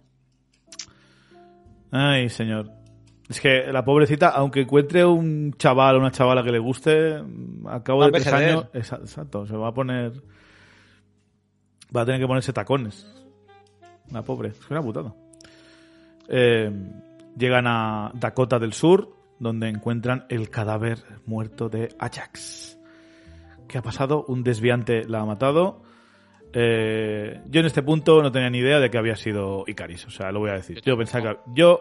Es que no se me había ocurrido hasta minutos antes del giro, no se me había ocurrido que Icaris les iba a traicionar, ¿eh? Yo pensaba No sé, que iba a ser que- Druig. Estaba tan convencido que iba a ser Druig que. Es que ya lo veía muy... No lo, ve- ¿Tú lo veía difícil, pero bueno. Es que también te dicen en algún momento que el pivo, el pibe de repente se piró y no le dijo nada a nadie, ¿sabes? Mm. A mí, yo es que creo que desde el principio te dicen que algo pasa ahí, ¿eh? O sea, igual Sí. no necesariamente que él ha matado a Jack, pero que no es trigo limpio, yo creo que desde el momento en el que el tío desaparece 5.000 años sin decirle a nadie a dónde ha ido, y la película te lo cuenta, es por algo, Hmm. ¿no? Sí, Sí, las ver, semillas están bien puestas. A posteriori tú lo ves claro, pero yo en ese momento pues yo lo veía como el, el héroe, ¿no? Como muy derecho, ¿no? Muy enderezado y no... Autoexiliado, ¿no? Me- Sí, no sé. No lo O sea, acaba de digo- ver, pero luego dices, tiene todo el sentido del mundo, sí. Yo no te digo que, que me hubiese venir que mató a Ajax. Ahora, que en, a- que en un momento dado, pues No pondría en tela de juicio sus lealtades y todo el rollo. Sí. Sí que más o menos creo que la película te lo va planteando, ¿eh? Sí, sí, sí, lo plantea bien además, ¿eh? Eh, entonces, eh, cuando está Cersei junto a Ajax, le sale la bolita esta dorada, la que parece la... ¿Cómo, cómo se llama la de Harry Potter? La, lo del buscador. Eh, La- Snitch. Snitch, parece la Snitch de Harry Potter. Pues le sale y se le mete en la ga- garganta. Eh, eso quiere decir que Ajax ha elegido a Cersei. Podemos intuir. bueno, ahora ya sabemos por qué es, básicamente, porque mm, Cersei quiere salvar a la humanidad e Icaris no. Pero en ese momento están todos un poco raros, ¿no? Porque el, que parecía el segundo al mando y el más poderoso era Icaris, ¿por qué le toca a Cersei hacer esto? Bueno. Eh, Arishem le dice que ya, ya casi es la hora y le cuelga el teléfono, así que hasta que no aprenda a escuchar, no, pues no podrá, No tenía cobertura suficiente. no podrá enseñar el PowerPoint de, de lo, de lo que está pasando. Exacto. Vale. Eh, perdón. Sí. Es que le había dado a, a para grabación sin querer eh. Ah, vale. en el, en el vídeo. Pero bueno, ya le he dado a grabar. Estamos de vuelta en esta segunda parte. Y tenemos aquí eso, ¿no? Eh, ¿A quién van a buscar ahora? Ah, ah sí, vemos el, el Cina, ¿no? flashbacks. Sí, van a buscar a, a Cina. El flashback de Tenochtitlán en el 1521, cuando los conquistadores, no españoles, sino del Imperio de Castilla, eh, vamos a vamos a quitarnos los de aquí, los de Mallorca, un poquito de. Pero, pero de ojito que, que aquí la película me volvió a sorprender, que aquí Disney se mete en otro fregado, ¿eh? O sea, en otro fregado no, pero quiero decir, sería muy fácil no decir nada, pero de repente eh, llaman muy por su nombre a una cosa muy específica, ¿eh? Sí, sí, vamos, que Vox Geno- no está de genocidio. acuerdo con esto, ¿eh? Sí, sí, Genocidio. sí, exacto, exacto. Genocidio, lo llama así, ¿eh? Me, me Ni pareció Pablo como- Casado tampoco, ¿eh? Sí, no, no, no. Eso les, les liberamos nosotros de esos pueblos suyos que tenían. Nada. Que hacían Favores que le barbaridades haces a la nosotros- gente.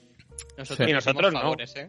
Bueno, Nosotros es- hicimos limpio, no Es lo que barbaridades. es, un genocidio como toda la, como toda la colonización es. Eh, básicamente, llegar a un territorio que no es tuyo, ver a, ver, a ver quién está peleado con quién, eh, pues venga, os ayudamos a pelearos y luego todo esto es mío.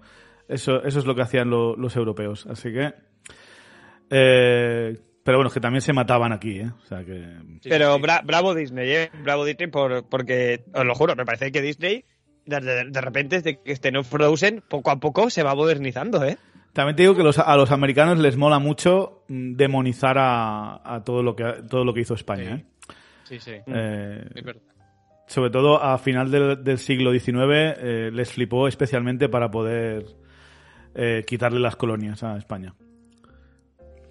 Y liberar Cuba y todo el rollo. O sea que, pero bueno, que si te pones a pensar, hasta hace apenas 50, 60 años, el mundo, el mundo era así, ¿eh? había genocidios a granel por todas partes. Hay genocidios ahora. Y, en to- por y todas todavía partes, los ¿eh? hay. O sea que... Así que Eternus estáis tardando en, en intervenir. O sea, Sí, ahora que- Druid, necesitamos unos Druid. cuantos, unos cuantos druids, sí, básicamente. En cada comisaría de policía pones a un druid y ya está. Ya, Hala. Te evitan las multas. Bueno, entonces no había recau- recaudación, ¿eh? Pero bueno. Bueno, Recaudas Tenochtitlan, sitios, ¿eh? donde el genocidio ocurre, y aquí vemos a eh, los eternos que acaban de matar a los últimos desviantes, su momento de celebración, sin embargo, a la vez es un momento de conflicto, ¿no? Porque tenemos aquí el giro en el que Cina tiene su primer síntoma del Mad Weary este, de la enfermedad eh, que su mente recuerda demasiadas cosas. Eh, y es normal, ¿no? Porque a saber cuántos millones de años lleva esta mujer por el universo librando batallas, matando desviantes, pues llega un Es que momento se- que, el reset como que se buguea y, y empiezan a aparecerle recuerdos y pierde el control. Es como una especie de Pero Alzheimer intergaláctico. Aún sin el reset, es una idea muy guay. O sea, es que yo solo, solo lo he visto en esta película y en una que se llama The Man from Earth, que va de un tío inmortal que dice, no, pero yo no me acuerdo cuándo me nací, porque aunque yo sea inmortal, mi memoria tiene un límite, ¿sabes? Me parece una idea muy guay y que luego, encima, vale, es verdad que luego la historia te lo retoma y es porque les hacen estos estos eh, restarts de memoria y todo eso, pero que si al final hubiese tenido nada que ver con todo eso, simplemente que es la idea de eres inmortal, pero la memoria y el todo tiene un límite, me, me, me gusta. También sale en los cómics esto eh, con Taskmaster, como con el supervisor, que como va memorizando estilos de combate y formas de combate de sus enemigos, llega un momento que se va olvidando de su familia, de su pasado, de su personalidad. Sea, no, no se lo desea. Está guay dar, dar, dar límites de estos así como medio tristes a las cosas. Sí, eh, Ajax le ofrece una solución a Cina que es borrarle de memoria, darle al reset básicamente. O sea, una pista ahí de que básicamente es un robot. Pero claro, es que si borras la memoria ya no eres tú. O sea, aunque seas tú, aunque sea tu cuerpo, si te reseteas, dejas de, su- de ser tú mismo. Vas a adquirir, es posible que adquieras una nueva personalidad, una nueva vida. Eh, la tontería esa de, no, pero en tu interior seguirás siendo tú. Nah, No sé yo, ¿eh? somos el producto de nuestras experiencias vitales. Mm, exacto, no, no lo tengo tan claro. Por, por- y, y Cina tampoco. Y Druid tampoco, así que se ponen a pelear. Eh, al final resulta que Gilgamesh se va a hacer cargo de Cina. Druid dice que os den, por- que os den a todos, me voy a montar mi, mi comuna. Y aquí es donde se separan los eternos, aquí termina. Eh, bajo el genocidio de- del imperio azteca. Eh, bastante, bastante triste, ¿no? Momento muy sad, ¿no? Este flashback Sí. sí. que me gusta, ¿vale? Este flashback está muy chulo. Este tiene el sello aprobado de Chevy. Sí, eh, pero esta escena estaba... eh, es una de las que peor se veía ayer en el cine porque Sí, se veía, se es que no se veía ni ¿eh? torta, no se veía ni torta, o sea, no sé. Mm, Ya sé, ya sé que somos muy pesados, pero es que me supo mal sobre todo por Mate, que fue su primera experiencia viéndola tan oscura. Mm. Bueno, yo, yo la vi bastante bien, pero he de decir que hay que ser muy hijo de puta para llevarte un bebé al cine. Me sabe muy, muy mal, pero hay que ser muy hijo de puta, porque los bebés lloran y no es culpa del bebé, ¿eh? Pero No, tú lo puedes dejar con su abuela en casa o puedes no ir al cine. Hijo de puta, que todos hemos pagado igual. Hostia. Eh, Perdón, ¿eh? Sí, Perdón. no, sí, sí, sí. Luego nos vamos a Bombay, donde está Kingo grabando un baile para su nueva película, que justamente va sobre Icaris, ¿no? Que ya me extrañaba a mí cuando le veía bailar, es en plan, pero, pero ese color, ese traje no es el que llevaba antes, ¿no? Es un poco así continuidad. Y no, resulta que está haciendo de Icaris. Eh, aquí es donde también nos, Muy pre- bueno eso. sí, también nos presentan a, a- ¿cómo se llama? ¿Karun? o no sé cómo se llama el, el mayordomo? Míramelo, Mateo, Mayordomo. ¿cómo se llama? El vale. Eh, que me flipa, ¿no? La, la primera vez que nos conocimos mm, intentó clavarme una estaca en el corazón. Karun. Karun, eso. Eh, pero le he pedido ser, eh, perdón muchas veces, señor. Dicen. Sí, no, la- no las sí, sí, suficientes, pero estás cerca, así que. Sigue hoy, ya te avisaré. Eh, que tenemos aquí otra referencia en el UCM con los vampiros, ¿no? Ya tuvimos en Loki. ¿Mm? Y además en el post-credits tenemos a otra referencia al mundo de los vampiros, ¿no? Está cerca. Yo como la vi doblada me la tuvieron que... Sí, me- yo la- me el que viernes decir Sergio quién, Me tuve, me tuve que mirar en en internet a ver quién, de quién era la voz. Pero bueno, en inglés tampoco lo hubiese sabido, ¿eh? Bueno, sí, es verdad. yo No me conozco sé la voz de Mahershala Ali. Yo tampoco. Que me flipa, pero aún no me conozco la voz, yo qué sé. Hay otras que sí me las conozco. Bueno, tenemos el reencuentro con, el reencuentro con Kingo, eh, que tiene sus dudas sobre si ayudarles en su misión de acabar con los desviantes o no. Pero Karun le dice, recuerde, lo más importante es la familia, señor. Lo dijo en El Guerrero de las Sombras 2. Es que es lo mejor, tío. Es que a mí esos, estos dos es que me funcionan muy bien, tío. ¿Qué quieres que te diga? Sí. Yo estoy ahí, ¿eh? A mí, eh, mira que yo soy súper, súper crítico con el tema del humor en Marvel cuando se, cuando no lo veo bien, bien metido en esta. Algunas coñas, como lo que decía antes de la mesa de Ikea, a lo mejor es como, bueno, a lo mejor no hacía falta eso, pero estos dos personajes me parecen, me parecen de lo mejor, ¿eh? De la peli. Ya digo, Kingo, ya me imagina que me iba a gustar porque me gusta mucho el Kumail Nanjiani, pero como el del, del mayordomo no tenía ni idea, verlo aquí, ver esta relación que tienen ellos dos me parece maravillosa. Es que son como una especie de, de- de Batman y Alfred, pero, pero locos raros, tío. Sí, ¿sabes? sí, sí. A mí, y esta obsesión con el grábalo todo, Eh, bueno, pues tenemos aquí grabando un documental, una docuseries, como dice él. Eh, están en el avión, así que le pregunta a Sprite que le hable un poco sobre, sobre ella. no Y lo le- hago por los seguidores. Le da, bueno. le- Oh, esa es la mejor frase, tío.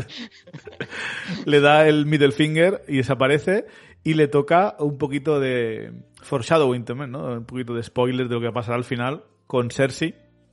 Se pone nerviosa y dice, yo es que puedo convertir la roca en agua, la roca en madera, la roca Sí. en metal. Y le dice, corta, corta, a la guapa, piénsatelo un poquito y luego volvemos. Pero justamente al final de la peli convertirá Sí. a Tiamut en, en mármol, ¿no? ¿Le convierte? Sí. En Marvel, en Marvel, justamente. Epa. Sí, se escribe diferente, pero es curioso igualmente, ¿no? Eh, Ojito a la hortera que es ese avión por fuera, eh, también te lo digo. o Es sea, el avión de Kingo, tío. Completamente, completamente Mm. Bollywood. Y sí diré que creo que es uno de los momentos en los que le he visto el CGI. Ese avión está muy hecho por CGI, pero bueno. Sí, ese sí, pero bueno. Eh, vemos el- el- la. ¿Cómo se llama? La, la dinastía cinematográfica de Kingo. ¿eh? ¿De qué estás hablando? Ese es mi tatarabuelo, este es mi bisabuelo, mi abuelo, ese es mi padre, aquí, aquí estoy yo. Entonces con- les va cambiando un poco el peinado y el bigote y listo. Ya, ya está. Escúchame, es que yo estoy viendo una serie de Disney Plus que sean las diferentes películas de los diferentes Kingos, tío. ¿Sabes? Sería lo mejor. Yo quiero verlas, ¿eh? No sé yo, ¿eh? si hay muchos bailes de esos, a mí me- me- me pierdes. Hay bailes en todas, es Bollywood. Por eso no, no soy muy fan de los bailes. Tío, Hay que bueno. contentar al, al suscriptor de, de India, tío. Mm, Puede ser, puede ser. Eh, Localized.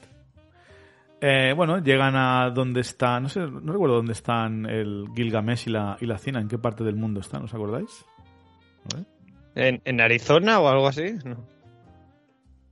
Australia, están en Australia, vale. Australia. Eh, vemos un desviante que ya está muerto, que lo acaba de matar mm, hará apenas unos días eh, el propio Gilgamesh, a base de, de hostias, una buena ensalada de hostias. Y aquí le recibimos cocinando, ¿no? Haciendo una tarta de, de cerezas o de fresas, lo que sea, que se le cae al pobre cuando recibe la noticia de que Ajax ha muerto. mm. Eh, aquí conocemos, volvemos a ver a Cina, que está, dibu- está dibujando con pinturas a a Arishan, si no voy mal. Y está, pues eso, ¿no? Recordando cosas del pasado de Century, Century 6, Century 6. un planeta eh, que siempre me ha extrañado, ¿no? O sea, yo, yo entiendo, si yo estoy haciendo un mapa del universo, que yo pueda llamar a un planeta Century 6. Pero si yo, yo soy un eterno y voy al planeta Century 6, dudo mucho que la gente de ahí le, se- le llame así el planeta, ¿no? A no ser que sea un planeta colonizado, es posible. Puede ser. Pero vamos. Complicado el tema de la nomenclatura planetaria, ¿eh? Sí, sí, no sé. Eh, En estas cosas. Estoy sí, seguro que yo, la gente de Júpiter no hubiese llamado Júpiter a Júpiter o algo así, ¿sabes? Los marcianos no hubiesen llamado Marte a Marte. Hmm. ¿no? Sí, bueno, pero al menos es un nombre, entre comillas, original, no es Tierra Century 47. 6. No sé. Eh, oh, a mí me gusta mucho la escena esta que ocurre en, en, en Australia. Me gusta como Sprite y Gilgamesh ayudan a volver a, a entrar en razón a, a Cina. Vemos que su problema sigue siendo muy grave. Es algo que va a estar en casi toda la película. es un poco para nerfearla, ¿no? Porque también es una guerrera muy poderosa. Y si no, la batalla final pues no sería tan one- one-sided, ¿no? Tan a favor de, de Icaris. Eh, tenemos la escena. Yo creo de- que, que, que esta escena mola mucho porque. No sé, a mí esta película sí que me vende que se quieren aunque tengan conflictos entre ellos, de, Sí. de ideológicos, ¿sabes? Y me lo vende muy bien. Y de repente son pequeñas escenas como esta que parecerá una tontería, pero intenta dar algo muy parecido en Vengadores 2, la era de Ultron, y no me funciona, ¿eh? ¿Sabes? Pues con la manita y todo el rollo. Y aquí, sin embargo, sí que me funciona. O cuando o toda la charla que tienen, que la escena esta que ya venía en el tráiler, de bueno, ahora igual, pues, ¿quién podría ser el líder de los Vengadores? Y el Icari, pues igual podría ser yo. No sé, me los creo, igual que me creo Mm. que luego se puedan separar cada uno por su cuenta, pues por diferencias de, de ideologías, ¿no? Sí. Y al final, no sé, eh, es que os juro que no entiendo por qué a los críticos no les gusta esta película. No sé, Vuelvo a pensar que, yo he visto otra película, tío. Eh, para todo. bueno, ¿no? ¿qué os parece eh, la bebida de los guerreros de, de Troya, no? La, la hidromiel esta Uf. con cerveza y vino o lo que sea. eh, cult- Y escupitajos. Sí. A ver, yo si está buena me da igual, ¿eh? Ha salido de un, de un ser casi divino, entonces, yo qué sé. Eh, a mí no, a mí no me da igual. Por lo que sea, yo los escupitajos de un hombre asiático de dos metros no, no me aderezan las bebidas. No, ¿No? no me interesa. Nada. Factor Cersei, remilgo, quizá. ¿eh? No te De esperaba a ti Cersei un así, ¿eh? sábado por la noche, quizá, pero Pero también está. eh, Pero por lo que sea. Si te vas a pensar, la miel no es más que. Es, es polen masticado de, con babas de, de abejas, ¿no? O sea, La miel no me apasiona igual, ¿eh? La mermelada sí, pero la miel no me apasiona. Está bien, pero no, no soy fan. La hidromiel tampoco me, me gusta. Igual a mí si me pones una Coca-Cola me basta. bueno, bueno, pues nada. A saber de dónde sale la Un Coca-Cola. Dr. Pepper o un Actimel. Lo que hay en la Coca-Cola elimina cualquier rastro de saliva, ya te lo digo. Eso está claro. Eso seguro. Eh, y aquí tenemos la resolución de una escena que ocurría en el tráiler, ¿no? De lo de ahora que Capitán Rogers y Iron Man ya no están, eh, ¿quién lidera a los Vengadores? Icaris dice que él podía liderarlos, lo dice en plan coña, pero mola que el Gilgamesh le suelta un "Ah, tú, pero si ni siquiera te han elegido para liderarnos a nosotros después de, de que muera Ajax. Uf, eso lo tiene que doler, ¿eh? Hombre, ouch. Tío Eso- orgulloso como es. pero te voy a decir una cosa, es que una familia muchas veces hace esto, se meten uno con los otros y es normal. O sea, sí, sí. Claro, es que, es que lo que te digo, el tío dice ouch, pero no está dolido de verdad, ¿sabes? No, es como, uh, ¿sabes dónde pica, eh? Sí, pero exacto. es como, como cuando se lo haces eso a un amigo también, ¿eh? Bueno, O cuando lo y dice, también no- a ver que, que Icaris tiene información privilegiada que, oh, él se ha cargado a, a Ajax. Sí, también es verdad, ¿eh? También es verdad. Entonces, es como... Sí, sí, sí. Duele, pero a ver. Y luego está, No sabéis eh, todo. luego está el tema de, bueno, el eh, que, que- que están bebiendo todos el hidromiel este rara y el Karun está mirando de reojo a Angelina Jolie mientras está comiendo una salchicha y dice, no, no te preocupes, a ella le he puesto sin alcohol como a, como a Sprite Sí, sí, sí. porque sí, es una niña. Dice, el cabrón, qué cabrón que es, así que le, trans- Sí. le pone una- un outfit de un... De Gil- bebé. Gilgamesh. Gilgamesh, es verdad. Bonito juego de palabras. Sí. Eh, bueno, y ahí tenemos a el consejo que le da Gilgamesh a, a Cersei. Plan, si quieres hablar con Alicent, en vez de tener tantas ganas de hablar, eh, escucha. O sea, como relájate Escucha, y escucha, el exposition. escucha y presta atención que luego va a haber examen. Exacto. Y aquí es cuando llega la, La torra. el PowerPoint, sí. A ver, a mí me gusta, ¿eh? pero sí que es verdad que me, me saca un poco de la peli que un celestial le, le explique todo esto. eh, Se lo está explicando más a nosotros que a ella, parece. Eh, Obvia- está claro. Obviamente. Está claro. sí. Pero bueno, Es que es muy descarado. Yo por eso esta escena, aunque me gusta cómo esté hecha, me gusta la presencia que tiene el celestial ahí y este mundo ah, onírico, metafísico en el que se reúnen. Me gusta todo esto, pero es que la chapa que suelta es de... sí, yo creo Yo que creo- a ver. hubi- yo hubiese hecho. Mira que soy más de enséñamelo, no me lo cuentes, pero teniendo en cuenta que luego me lo cuenta igual prácticamente, se lo tenía que contar al resto de, de Eternos, hubiese preferido que hubiese sido como unos 10 segundos de visión de, del Eterno enseñándole la Tierra con, que sale en las manos y que se destruye, y que luego lo, lo hubiese explicado ella. Eh, me hubiese parecido más natural. Sí. Sí, Posible. la verdad es que sí. Yo es que supongo que la escena en sí misma, como decía Mate, es, es bonita de ver en cierta manera y hasta que no acabó la peli no pensé, hostia, es verdad que hay un momento que es como de exposición gratuita y muy larga. Pero mientras estaba ocurriendo yo me lo estaba comiendo con patatas, ¿eh? La verdad. No, yo también, ¿eh? O sea, a mí me Yo gusta. no, eh, yo no. Pero sí que es verdad que me saca, como- me saca un poco de la peli. Si te voy a decir. Eh, ahora, hablando de lo que se explica en sí, pues es un gran cambio, ¿no? Teniendo en cuenta lo que sabemos del universo en el mundo real, pues lo, lo trasladamos al MCU, donde eh, son los eternos los que crean las galaxias, los que crean eh, los, eh, los sistemas solares, básicamente, donde algunos planetas pueden generar la, la vida, ¿no? Así que, desde un punto de vista pragmático, matar a un celestial mm, sí que estás privando pues que se, que se creen mm, billones de, de vidas. O sea, en cierto modo, eh, ca- cada, cada participante de esta película, tanto los celestiales, lo que hacen es reproducirse, básicamente. Es na- natural. Los desviantes, sobrevivir y los eternos, proteger. O sea, cada uno sigue su, su, su, eh, su naturaleza y realmente no hay ningún villano más que la traición de Icaris que, que traiciona a, Ajax, porque en teoría tu jefa es Ajax, tú no tienes que hacerle caso a Arishem en teoría, no sé. Pero también es lo típico, ¿no? De si mi jefe no me gusta lo que me dice mi jefe, me voy al jefe de mi jefe. Y le hago caso a él.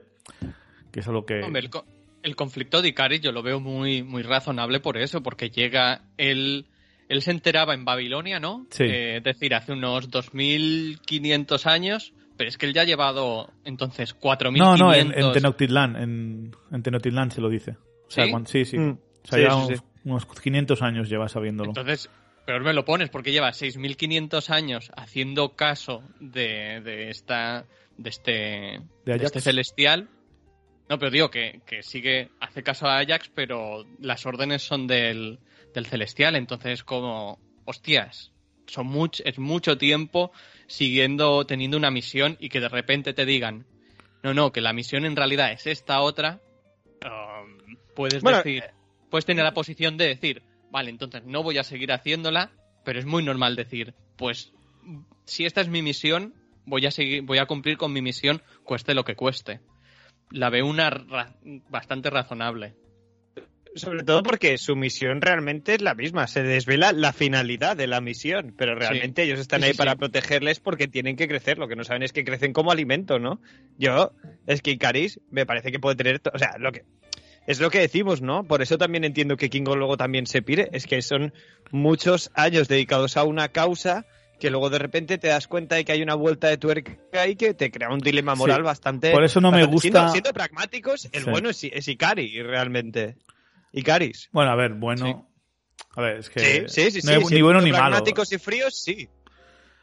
Pero es que también tiene razón Cersei. El método de los celestiales es arcaico. O sea, tranquilamente podía darle eh, Arisen 50 años para mover a toda la población de la Tierra a otro planeta y que saliera Arisen. Ay, que saliera Tiamut, se llama el celestial de la. Tierra. O sea, es razonable. O sea, qué ganas de, de- de desperdiciar toda esta vida si, si se puede evitar la destrucción.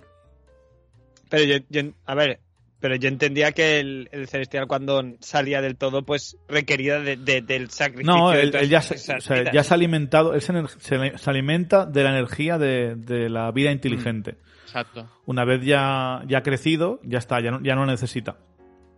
Hombre, en realidad pues sí. no necesita, no es, no va y se pide No los una consume. monotada de, no, no los consume. de Yo pensaba que sí, ¿eh? Yo lo había entendido. A ver, no, no de comérselos, pero sí que de repente se moriría todo el mundo. No, es como cuando en Dragon Ball Son. Goku hace la bola Bueno, Genki. pero- exacto, yo, pero, pero, pero yo pensaba que era bola Genki hasta morir.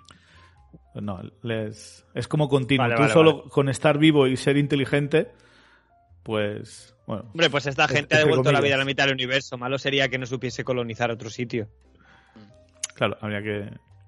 No sé, solo por eso ya tendría que felicitarles, hombre. Os lo habéis ganado. Os teletransporto. Ya, pero Em, es un ciclo que llevan eso, eh, milenios haciendo y romperlo, obviamente, para un celestial. Es que, claro, un Aparte- celestial para la, la gente, nosotros somos nada.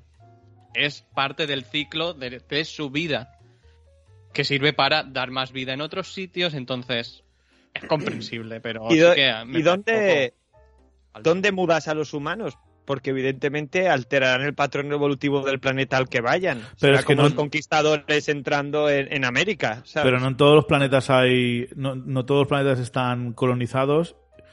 Y en teoría, semillas de celestial hay en pocos planetas. Es como tiene que nacer uno cada millones de años, dicen. No, no, pero me refiero, si tú buscas otro planeta que mínimo sea apto para la vida y si no, lo terraformas. Si lo terraformas ya estás cambiando la evolución Claro. que iba a tener ese planeta por sí mismo. Si tiene vida ya, vas a alterarla al llegar tú.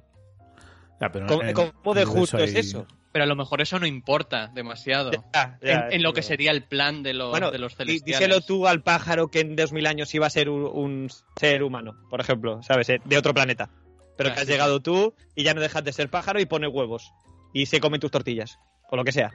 Bueno, ¿sabes? pues refugiados. Ojito, ojito. No, refugiados. Que se vayan Se a- nota bien a los humanos lo de los refugiados. ¿eh? Guau, súper bien. Genial. Eh, bueno, tenemos la primera discusión entre todos los eternos sobre lo. La primera como discusión light. Eh, me encanta Karun diciendo, no, por favor, salvar la humanidad. Bueno, a ver, es verdad, soy un poco parcial en esto. Sí, sí, sí. El tío es honesto. Así que deciden irse a buscar a Druig para ver si podría poner a dormir a Tiamut, al menos hasta que les dé tiempo a evacuar a la, a la Tierra. Es un buen plan. Eh, así que vamos al Amazonas, donde tenemos este momento en el que... A ver, no es que me haya sacado de la peli demasiado, pero sí que me parece curioso que... eh, claro, cuando lo ves en castellano, todos hablan en castellano de Valladolid o de Salamanca, perfecto. Eh, sin embargo, en inglés cada uno tiene su acento y sin embargo cuando llegas a- al Amazonas, el que habla, habla en español, o sea, en castellano, pero que encima habla en castellano de con acento castellano, lo que ya veremos aquí de Castilla, estándar, ¿no? Eh, y nos pareció curioso. Esto, amigo, el, el mallorquín, ¿no? O sea, nos parece curioso porque... bueno, mi, co- mi conocido, pero sí, os lo juro, ¿eh? O sea, lo podéis buscar, Adrián Escudero en Instagram. Lo curioso es que habla con la con nuestra Z y nuestra C, ¿vale? Que es algo pues más de históricamente ha sido de la, par- la parte norte de la península ibérica cuando los los conquistadores, los colonizadores eran de del sur, donde no se usaba esa pronunciación y por eso a día de hoy en- creo que la mayor parte de, de Hispanoamérica no no usan la, el sonido este de Z, de zapato. Así que es lo, lo que parece curioso. Curiosidades de Marvel Studios Noticias, somos así de... Ya nos conocéis. Eh, ah, sale Druid, y aquí lo tenemos, que ha estado 500 años haciendo esta modesta comuna donde viven en plan Amish, protegiéndoles del mundo, del mundo exterior y de, de ellos mismos, como él dice, ¿no?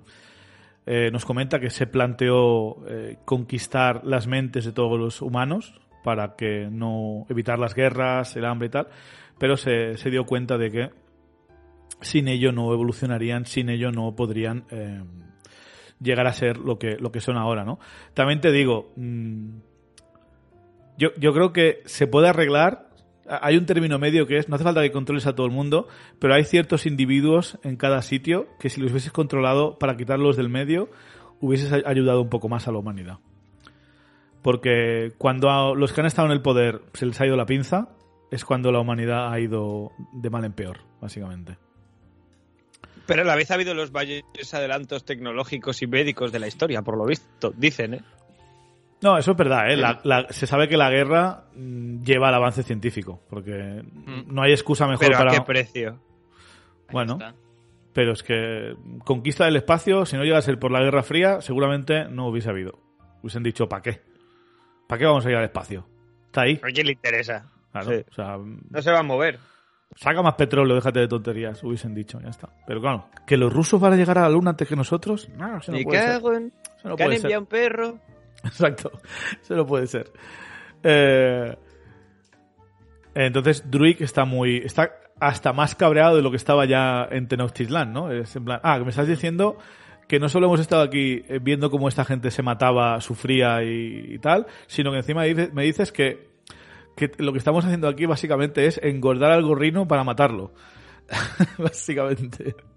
Todos son alegrías. Así que está muy sarcástico con todos. Eh, le rompe la primera cámara a Karun eh, y se, se encara con Kingo, al que le dice eh, el gran Kingo, ¿no? Superestrella de cine. Le dice, también he dirigido algunas cosas. Sí, Lo sí, mejor. sí. Contenido de internet. Ah, ¿cuántas visitas? No lo hago por las visitas. No Lo lo hago por las visitas. Muy, muy crema. Sí, muy chulo. Pero bueno. Eh, Cersei básicamente dice que dejemos un tiempo a, a Druid para que se calme y lo replantee. Eh, no hay que pensar las cosas en frío. Eh, así que Gilgamesh y Cina se van a dar una vueltecita. Y aquí es cuando tenemos eh, el ataque más organizado de los desviantes. Porque ataca el desviante principal más junto al resto. Y a mí esta- este combate, a vosotros no os ha molado, pero a mí me ha molado, me ha molado mucho. Eh, ayer no tanto, porque no, No, se veía, ver. no se veía ni torta, pero el viernes, con, con el proyector funcionando bien, a mí me gustó mucho el combate. No, no, a ver, a mí, a mí me gusta, es como que el combate me gusta por un lado y el talonaje o la iluminación me gusta por el otro. Simplemente que creo que casan regulín, creo que hay una Mm. iluminación que te permite ver mejor la acción y creo que igual, sí, es muy bonita la iluminación natural y el talonaje que le han metido, pero no es lo más funcional para este tipo de escena. Pero sí que me gusta, ¿eh? A ver si me, simplemente que yo igual, yo lo hubiese hecho diferente de que, que esta señora que haga un Oscar, ¿vale? Yo lo hubiese hecho diferente. Claro, pero aquí hay tres factores de que mm, al igual van allí y tienen para rodar 15 días y justamente esos 15 días eh, el tiempo no acompaña. Mm, No, pero yo Pero seguramente lo que quería sí tienen- grabarlo en lo que sí tienen es todo el dinero del mundo, ¿eh? Y esto tiene pinta, exacto, de ser decisión artística consciente. Sí, tal cual. Pero está clarísimo. Bueno, pues cuando es de decisión artística, pues ya sabes lo que pasa. O, estás- No, o- sí, o te sí, gusta sí, o no te claro. gusta. Por suerte Eh, para mí, y, y me gusta, me gusta. pero Eh, tampoco es que, como no, no he visto esa versión con más iluminación, no sé cómo sentiría, Ya. pero también es que un bosque Yo tan que no frondoso. la he visto. Sí, tú no has visto ni. Yo no la he visto. Yo la he tú visto, visto ni torta, oscura y no Exacto. me enteraba de nada casi, ¿eh? Mate ha visto como la típica versión de la peli de zombies o la peli de fantasmas donde solo se ven sombras atacando a los protagonistas. terrible, Eh. pobrecillo. Lo mejor es el, el Karun, ¿eh? con sus backups de cámaras, con sus múltiples cámaras. Hombre, las va sacando todas, ¿eh? Sobre todo cuando eh, está hablando Kingo con Sprite, diciéndole mm, la, la historia de Peter Pan, que tú eres campanilla porque quieres a Icaris. La pobre le abre su corazón, se enfada y está ahí grabando, el maldito Karun, grabando todo el drama. ¿Será posible? Uf. Es que es lo mejor. Eso es de Hombre, mal- tiene, eso es de tiene una misión, hay que, hay que vender el drama luego esto para el documental. Eh, aquí tenemos eh, el combate. Lo interesante del combate es esto, ¿no? Es eh, como Cina pierde el control, eh, la muerte de Gilgamesh. Se- estaba aguantando muy bien Gilgamesh contra el, el desviante, pero le distrae que va, va por Cina y le cuesta la vida, ¿no? Eh, Icaris, que está a punto de morir a manos de ese desviante, porque le, le- aguanta bien la cabeza para que no le puedan disparar con sus rayos, pero les ayudan los demás. Tenemos el momento épico de, de mm, Kingo matando a un desviante y diciéndole a Karun, Karun, ¿has grabado eso? Sí, o mejor. Necesitamos Con sangre, acción". además, ¿eh? Sa- sangre Sí. desviante, pero un montón Sí, de sangre, ¿eh? O sea, mola. ya os digo que a mí esta película me ha sorprendido eh, en varios En frentes, muchos ¿eh? aspectos, sí. No, y aquí iba a decir que antes de hablar de Yu Yu Hakusho, este es el momento más... Uh, aguantar la Reagan a Ahí muerte, ¿eh? hombre. Oh, Ah, qué momento. lo mejor. Sí, es que es muy anime esta peli, ¿eh? Te vas a pensar. Sí, sí, sí. Incluyendo con Yo los creo que supongo que, que- que igual por eso también me ha gustado bastante, porque yo soy muy fan del anime bien hecho, no de Attack on Titan y estas basuras que veis hoy en día, gente joven, sino de, yo que sé, de tu Yu Yu Hakusho, de tu Dragon Ball, sí, más moderno tu Trigun, tu Cowboy Vivo, ¿sabes? Yo soy muy fan del anime y supongo que igual por eso también me ha entrado mucho. Me tengo que ver My Hero Academia y la de Demon Slayer, que Mate siempre dice que están muy chulas.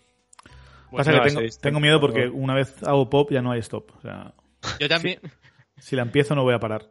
A mí tampoco me gusta Attack on Titan, pero estas dos son bastante canelita en rama. Ah, bueno. Bueno, My Hero Academy me la, me- me la han recomendado bastante. Igual algún día le doy un tiento, pero es lo que dice Chibi, es que luego de repente has perdido la vida ahí, ¿eh? Exacto. Pero Por eso, por eso no es- quiero empezar One Piece. Uf, No, One Piece no, eso no, eso es... eso ya es inabarcable. Yo creo que el que no lo ha empezado Bueno. ya, ya que no lo empiece. No, no, O sea, yo no lo he empezado y ni me lo espera, planteo. espera la próxima vida. Sí, exacto. Em, también tenemos la, revelación de... Ah, bueno, también mola bastante Druid eh, controlando así como en, Mm. en formación a los, eh, a los obreros con, con las escopetas. Rítmico completamente. Súper chulo, ¿eh? Uf, Como si fuera un Sí. buen ejército así de Napoleón. Disparad. Esto es algo que ayer, ayer con Coloma comenté, que, que es un poco extraño que un, que un eh, eterno tenga el poder de controlar las mentes y que le digan que no se implique con los humanos, que es un poco contradictorio, ¿no? Que es como... No te Pues, metas, ¿Para qué me das este poder? A pero ver, en tu teoría- poder es precisamente meterte en ello. Es como, hostia, no le des ese poder, por favor, que es como un poco así. Que a mí me flipa que haya gente que controle la mente. Es un poco extraño, ¿eh? Yo creo que el poder, verdad, eh, no el poder está pensado para eh, evitar que los humanos estén con los desviantes. En plan, para que huyan, para que estén escondidos, para que no les hagan daño a los eternos. Yo imagino que es para eso. O sea, es, lo, es lo que hace en la peli. Para quitárselos de en medio, básicamente. Pero no le, no le enseñan mucho eso, ¿eh? Es lo único que hace. O sea, desde el principio ya hace que bajen las armas, eh, hace que no... Sí, pero es Que- pero que se vaya- es que se- que se vayan. Implicarte, implicarte de la manera más cerda del mundo, que es como controlar las mentes. Sí. Es un poco así. Ya digo, a mí me mola mucho y entiendo que hay formas de utilizarlo, pero es decirte, tú puedes hacer esto, pero cuidado, ¿eh? No, no te pases tampoco. Es Exacto. una fina línea muy difícil de cruzar y me parece lo más normal del mundo que este sea el, el que está más, al- más contrariado por la Claro. noción. Porque es el que más fácil tendría eh, evitar el sufrimiento. Sí, Bueno, él lo Soy dice, él lo dice. Sí, sí. Él lo dice verbalmente, dice, eh, ¿tú sabes lo- la factura que le pasa a una persona que podría evitar todos los males del mundo no poder hacerlo? Mm. Es que es normal, o sea, muy poco loco está, escúchame. Podría estar Hombre. como en su papel del sacrificio del ciervo sagrado, que está bastante clicky. Y mucho tarda, ¿eh? En, en, Sí, en saltarle el resorte. En explotar, sí. Mucho tarda. Sí. Pobrecito. Sí, porque te voy a decir algo. O sea, los humanos llevan matándose unos a otros mucho antes que Tenochtitlan. O sea, Sí, joder. pero vamos. Que si hasta ayer está el momento este de la de la pelea de bar, digamos, aunque Hmm. sea en, Uh, lo mejor, ¿eh? es como no te metas ahí, es como Pero lo que mola eso, se dan dos guantazos cada uno y se abrazan. Es lo mejor. Sí, sí, sí. Güey. Está. Es que tiene maneras muy divertidas y muy guays de usar el poder, porque es eso, los dos guantazos y el abrazo molan. Los, discopet los disparos de escopeta rítmicos también molan un montón, tío. No sé. Poderes Me juro que no entiendo tío. nada, tío. No entiendo nada. Eh, y aquí descubrimos el poder de Cersei que hasta ahora no sabía que tenía, que puede también alterar eh, las... De Cersei. De Cersei, perdona. He dicho Cersei, me, me he liado. Sí. El crossover. metido en Juego de Tronos otra vez. Exacto. Pues eh, Cersei puede también alterar eh, la materia viva, ¿eh? es algo que no, Mm. no sabía. Convierte a un desviante en un, en un árbol. Bueno, ella misma dice que no puede transformar a, a los seres sintientes. Exacto. Pues parece que sí, sí lo tiene. Eh, en los cómics también tiene este poder, eh, Cersei también Sí. tiene... o sea, Sí, sí. Es un poder muy chulo, ¿eh? Y en los cómics también llega a convertirse en, en vengadora y todo, ¿no? Si no voy mal. Sí, ella es vengadora. En la época, también en la época en la que está el Caballero Negro, diría, más o menos, en la de los 70 y demás. Pues mira. Eh, imagino que la veremos en algún momento, yo que sé. Sí. Es carne de vengadores esta. Sí, Sí. sí, además, no sé. La, la actriz mola bastante. La hace muy bien. Eh, bueno, tenemos eso, la muerte de Gilgamesh. eh, todos los desviantes han sido destruidos menos uno, menos el principal. Que ahora ha adquirido eh, forma humanoide y más conciencia todavía, ga- ganando acceso a los recuerdos eh, de cómo controlar a Cina, de lo que han hecho, lo que hicieron Ar- Arishem y los celestiales con los desviantes, que básicamente son carnaza para, para controlar un ecosistema.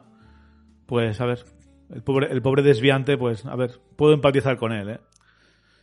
Pero al igual no hubiese cogido el camino este de, de seguir matando eternos. Claro, al final es las formas, ¿no? Que cómo, cómo ejecutas tu plan o tus ideas, pues también es importante. ¿no? Que por cierto está interpretado, lo, po- lo poco que habla, por el hermano de los Skarsgårds, este, el, de, el que hace de Me he payaso de... enterado ahora. ah, Me he enterado ahora mirando el, el IMDB. Yo me enteré cuando con los créditos que vi, hostia, un un, Un Skarsgård Skarsgård. ahí y me imaginé que era él, no lo comprobé, pero vamos, era lo que lo que me imaginaba y también por la voz que tiene. Que hay que ver lo guapos que son los Skarsgårds, menos Bill. Mm. Menos este que tiene la carita de It, pobre. Hombre, La genética es por caprichosa. algo, por algo lo pillaron para hacer de, de payaso Ya. mal rollero, ¿eh? Ya, Payaso Bueno. más rollero y, y mutante con tentáculos un poco gentais. Tenemos el Sí. funeral de Gilgamesh y el esparcimiento de las cenizas. Eh, pero Druig dice que por muy poderoso que, que él sea, ni de coña puede tomar el control de un celestial. Eh, así que Cersei dice que vamos, vamos a buscar a Fastos para que te construya a cerebro, básicamente. Es lo que quiere que lo construya. Eh, así que nos vamos a otro flashback en Hiroshima, donde la primera bomba, la segunda o primera, no me acuerdo cuál es. Creo que la Primera. primera. Bomba. La otra es Nagasaki, es la segunda. La primera bomba atómica en la Segunda Guerra Mundial para obligar a el Imperio de Japón a rendirse. Eh, y ahí vemos a Fastos, eh, eh, para, un poco un paralelo a Oppenheimer, con su sufrimiento de haber creado, pues eso, ¿no? La bomba atómica. Eh, pues una escena bastante triste, ¿no? Que ya veíamos en el tráiler y evidentemente le hace pensar a Fastos que la humanidad no merece ser salvada. Esta gente solo usa los inventos, los grandes avances de la humanidad eh, para causar eh, caos y destrucción, ¿no? Porque Diré que qué bonita es la explosión atómica, ¿eh? Lo que, lo A que ver. repercute no, pero es que es precioso eso, ¿eh? Sí. ¿te gusta la seta? Esta setita. Hostia, es muy La seta bonita la chula, seta, la ¿eh? seta chula. Es una cosa de estas de belleza ah, destructora que, que bueno. A mí me gusta, pero obviamente prefiero que no, no vuelva a pasar y que no volvamos a ver nunca más algo así.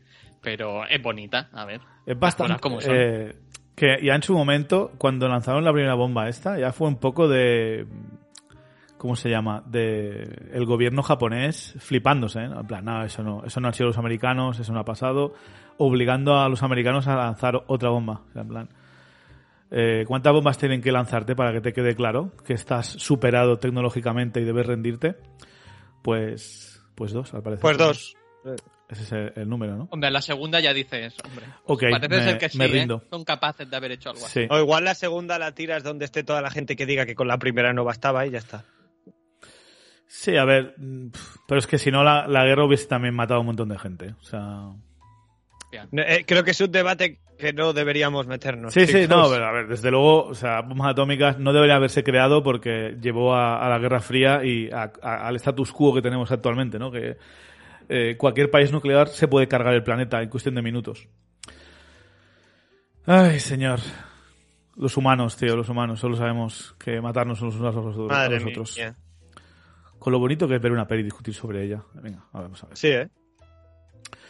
Eh, vamos a Chicago, donde está Fastos usando sus manos no para construir motores de vapor demasiado temprano, sino arreglando la bici de su hijo.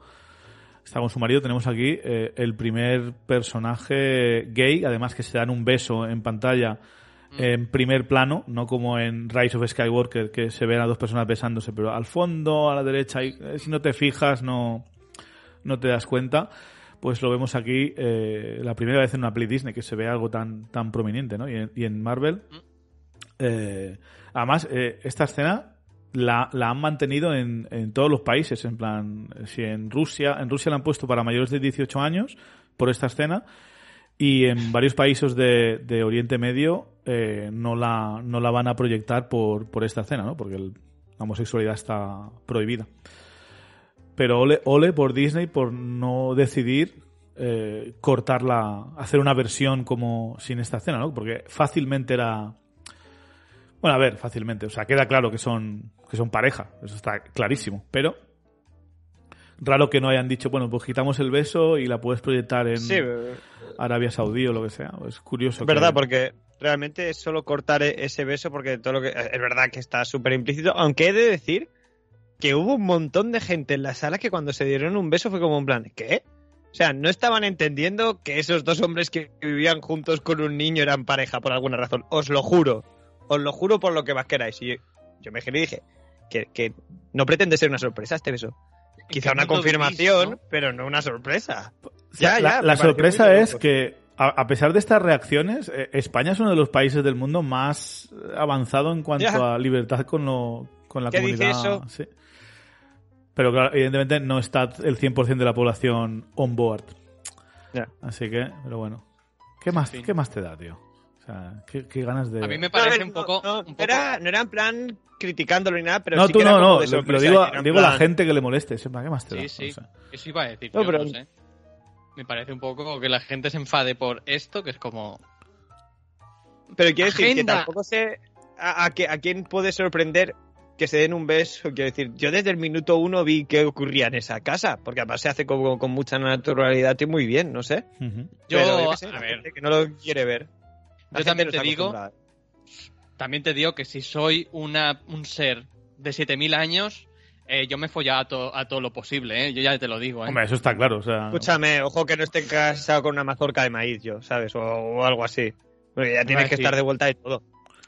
Sí. Thor, por ejemplo, en las orgías que se montaba ahí en, en Noruega, ahí se, se- se lo ha tirado a todo. Así es que da igual. También- si eres también- un dios, ¿qué cojones? No Vol- sé. Volviendo pero a la escena de sexo del principio entre Cersei y Caris, también podías, te podíamos argumentar que técnicamente no es el primer beso homosexual porque uno es un robot. Así que realmente es un hombre con su Ah, sex robot, ¿no? Es verdad, es verdad.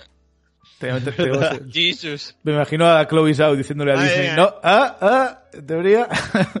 Con los del MPAA. Es un robot del Exacto. espacio. Dios. Eh, bueno, tenemos aquí.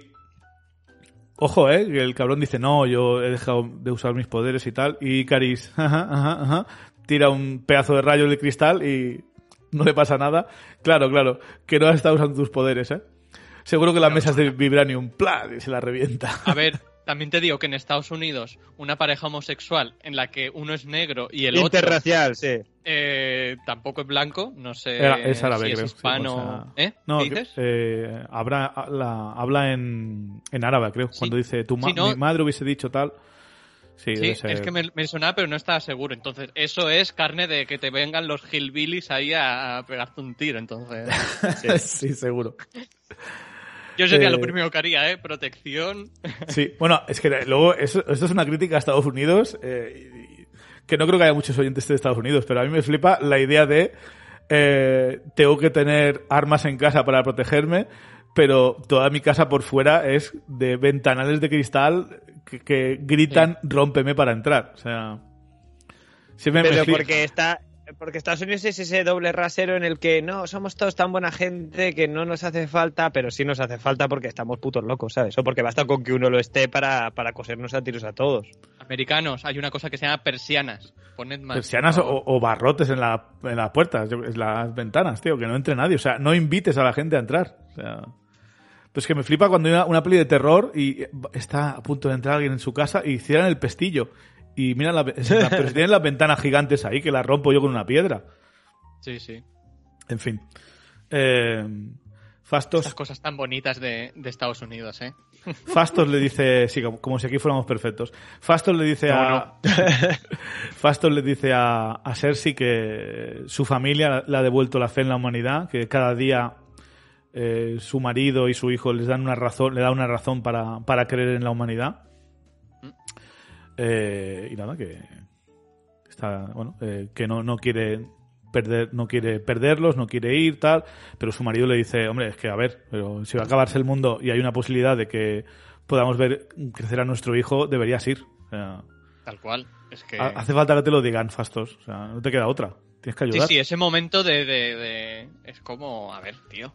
Pero sí es evidente. Si Ta- tienes una También te posibilidad... digo, Fastos, sube a la familia al domo y pirate. No, porque tiene que construir eh, los brazaletes ninja estos. Pero quiero decir, si realmente ves que no está claro el asunto, seguro que tú tienes una copia de las llaves del domo. ¿Sabes? Toma, le da la llave. Sí, o sea, venga, iros, ¿sabes? O te vas con ellos, tío, ya está.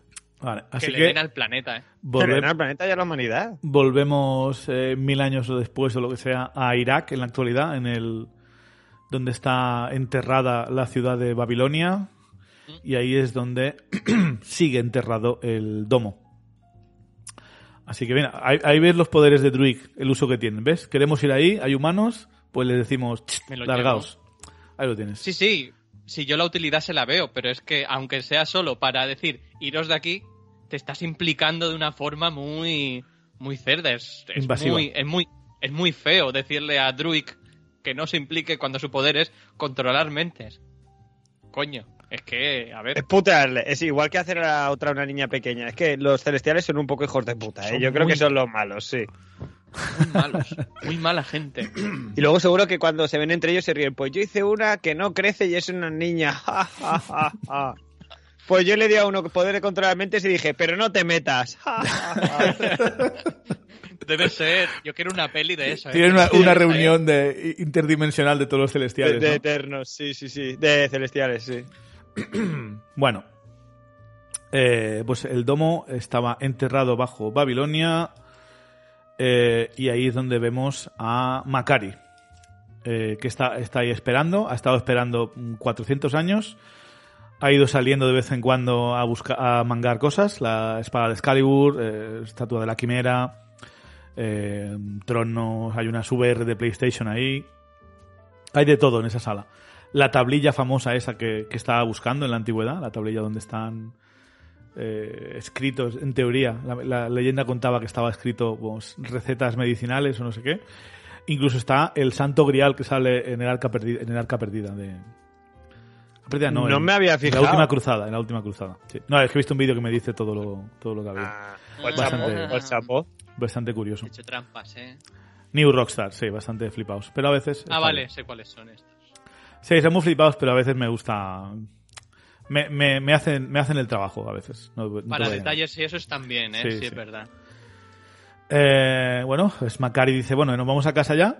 Y es en plan: "Mm, Va a ser que no. o sea, Pobrecita. todavía no podemos ir a casa.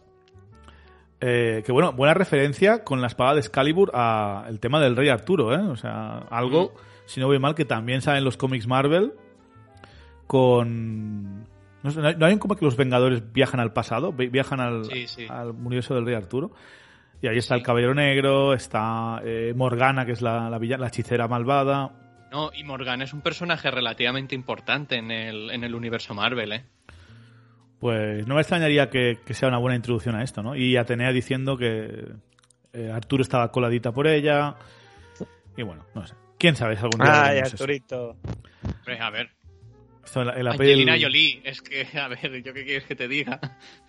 Sí, a- ayer discutíamos, cuando estábamos grabando la- el Spoiler Free Review, discutíamos con, con Iván y con Dani eh, que para mí Angelina Jolie en la peli de Tomb Raider me sigue, me sigue pareciendo... O sea, me flipa esa peli. Es uno de mis guilty pleasures. Yo la primera parte lo puedo entender, ¿eh? Sí, sí, la primera peli, la segunda de la, La primera peli está, está bien, a ver, Sí, es sí, una sí. peli de de Jan de. Bond, director de Speed, si no voy mal. eh, Y que además, eh, más o menos, es una bu- buena adaptación del videojuego. Heroína voluptuosa que dispara y descubre cosas. Tampoco. Sí, está no bien. sé, no, está, no me parece terrible. No Me gustó mal. Más que la versión de Alicia Vikander, que me pareció como demasiado igual al videojuego de 2013. Mm, No sabría por cuál decidirme yo, ¿eh? Las dos me, me parecieron bien. Ninguna me explotó la cabeza, las dos me parecieron medio bien. Yo tendría que volver a ver la, la de 2000, 2001, no me acuerdo qué año es, pero yo pondría un poco por encima la de la de la Alicia Vikander. No mucho, son pelis mediocres que están correctas para pasar el rato, pero ya está, ¿eh? Eh, bueno, y vemos ahí el reencuentro entre Macari y Druid. eh, y los otros un poco extrañados, ¿no? En plan, esto, esto, esto, esto está pasando porque no me gusta, lo odio, dice Kingo. Eh, pero bueno, aquí empieza eh, Fastos a urdir el plan para crear la Unimente. Ujú. Eh, sí, un nombre bastante feo, pero es el nombre que tienen los cómics, por eso se ríen de ello. Y dice, me encanta Sí, que sí. dice, eh, e- es mi invento, le pongo el nombre yo. Dice, Te jodes. Sí, sí, sí. Y no hay más. Exacto. Eh, ¿Qué pasa aquí? Que se ponen a discutir, eh, en plan, ¿qué tienen que hacer? Si tienen que intentar dormir al celestial, si no tienen... Ah, o sea, justamente ahora que tienen que tener el plan es cuando empieza el debate filosófico, ¿no?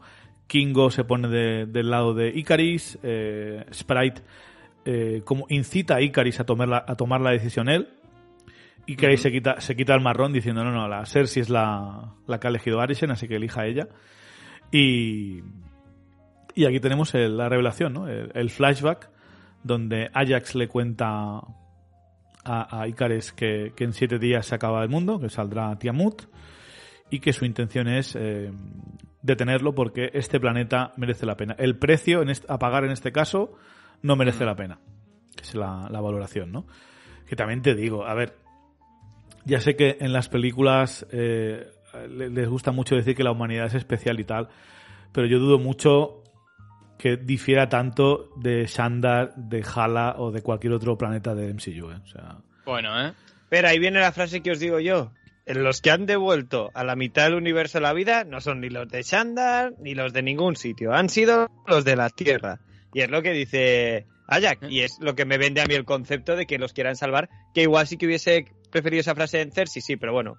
Que aún así me parece, me parece argumento más que suficiente. Sí, ese es que- argumento como premio está bien. Como premio a, o sea, a lo que hicieron los Vengadores, creo que merece la pena. Aunque también ayudaron otros planetas allí. O sea, también estaban los Ravagers, estaba Rocket. Sí, bueno, Hubo un pero... surtido, ¿Quién Pero inventó todo- el viaje en el tiempo? Vale, vale, vale, vale. Los salvadores son los humanos, ya está. Punto. ya Sí, está. deja- de- o sea, es un mundo de ficción, Chevy. Obviamente la raza humana no merece todo este elogio, pero en el mundo de ficción del UCM, oye, una palmadita en la espalda. Es lo que hay, ya está. Es el centro del universo. Y si, por ejemplo, volvemos a los cómics, es que es incluso más exagerado, porque es como, no, no, este planeta está justo en el centro de no sé qué, y por eso los Kree los Skrulls se enfrentan en la Tierra. Y dices, ¿por qué puta razón los los Skrulls se vienen aquí? Ah, también, mira qué grande por- el universo y tiene que haber justamente las tres gemas del infinito en la Tierra. En el MCU, aquí justamente, no, no, en 2012 estaban las tres en Nueva York. Cuidadito, Exacto, ¿eh? ¿eh? Tócate Cuidado. los huevos. No estaba una en China, una en Sudáfrica y una en Cuenca. No, no, no. Estaban las tres en Nueva York. Sí. Aunque me hubiese flipado una en Cuenca, ¿eh? Hombre, a mí también. Icar- Icaris le dice, Icaris le dice eh, que ok, que lo que lo que tú digas, básicamente. Pero antes te tengo que enseñar una cosa. Y ahí es cuando le enseña que se han eh, descongelado desviantes. Mm. Eh, y que no los ha matado, el cabrón. O sea, no los ha matado porque ya me imaginaba que ibas a cambiar de opinión. O sea, ya me lo veía venir yo esto. Que te ibas a encariñar demasiado con esta gente. Así que la, la tira al pozo. Bueno, antes de que tire al pozo, me gusta cuando le revela que la va a matar.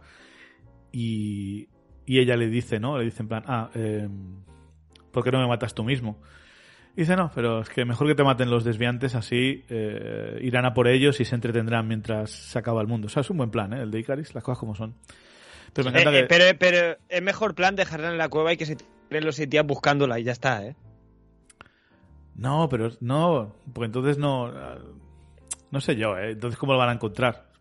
No, entonces, como hay película, que, que no es lo mismo. Pero, tú, pero dejas el cadáver en la cueva y se tiran los seis días buscando a, Claro, a la Salma Hayek, ¿eh? sí, sí. Eh, Sí, al, mata- al dejarla ahí, al final haces que quieran ir a... Eh, Me han, me han traído un café, chicos. hostia, Ya, ya, ya. servicio de habitaciones y todo, ¿eh? Eso es calidad, ¿eh? Sí, Eso no me es puedo next quejar. level. A mí se me está acabando, bueno, a mí se me ha acabado el mío ya. Pero bueno, ¿qué se le va a hacer? Ya casi estamos, creo. Nah, tranqui, tranqui. Por Dios. Vamos, vamos a ver. eh, Ajax. Ajax eh, muere a manos de el eh, desviante este principal y eh, le chupetea los poderes, ¿no? Chupetea los poderes de curación de Ajax.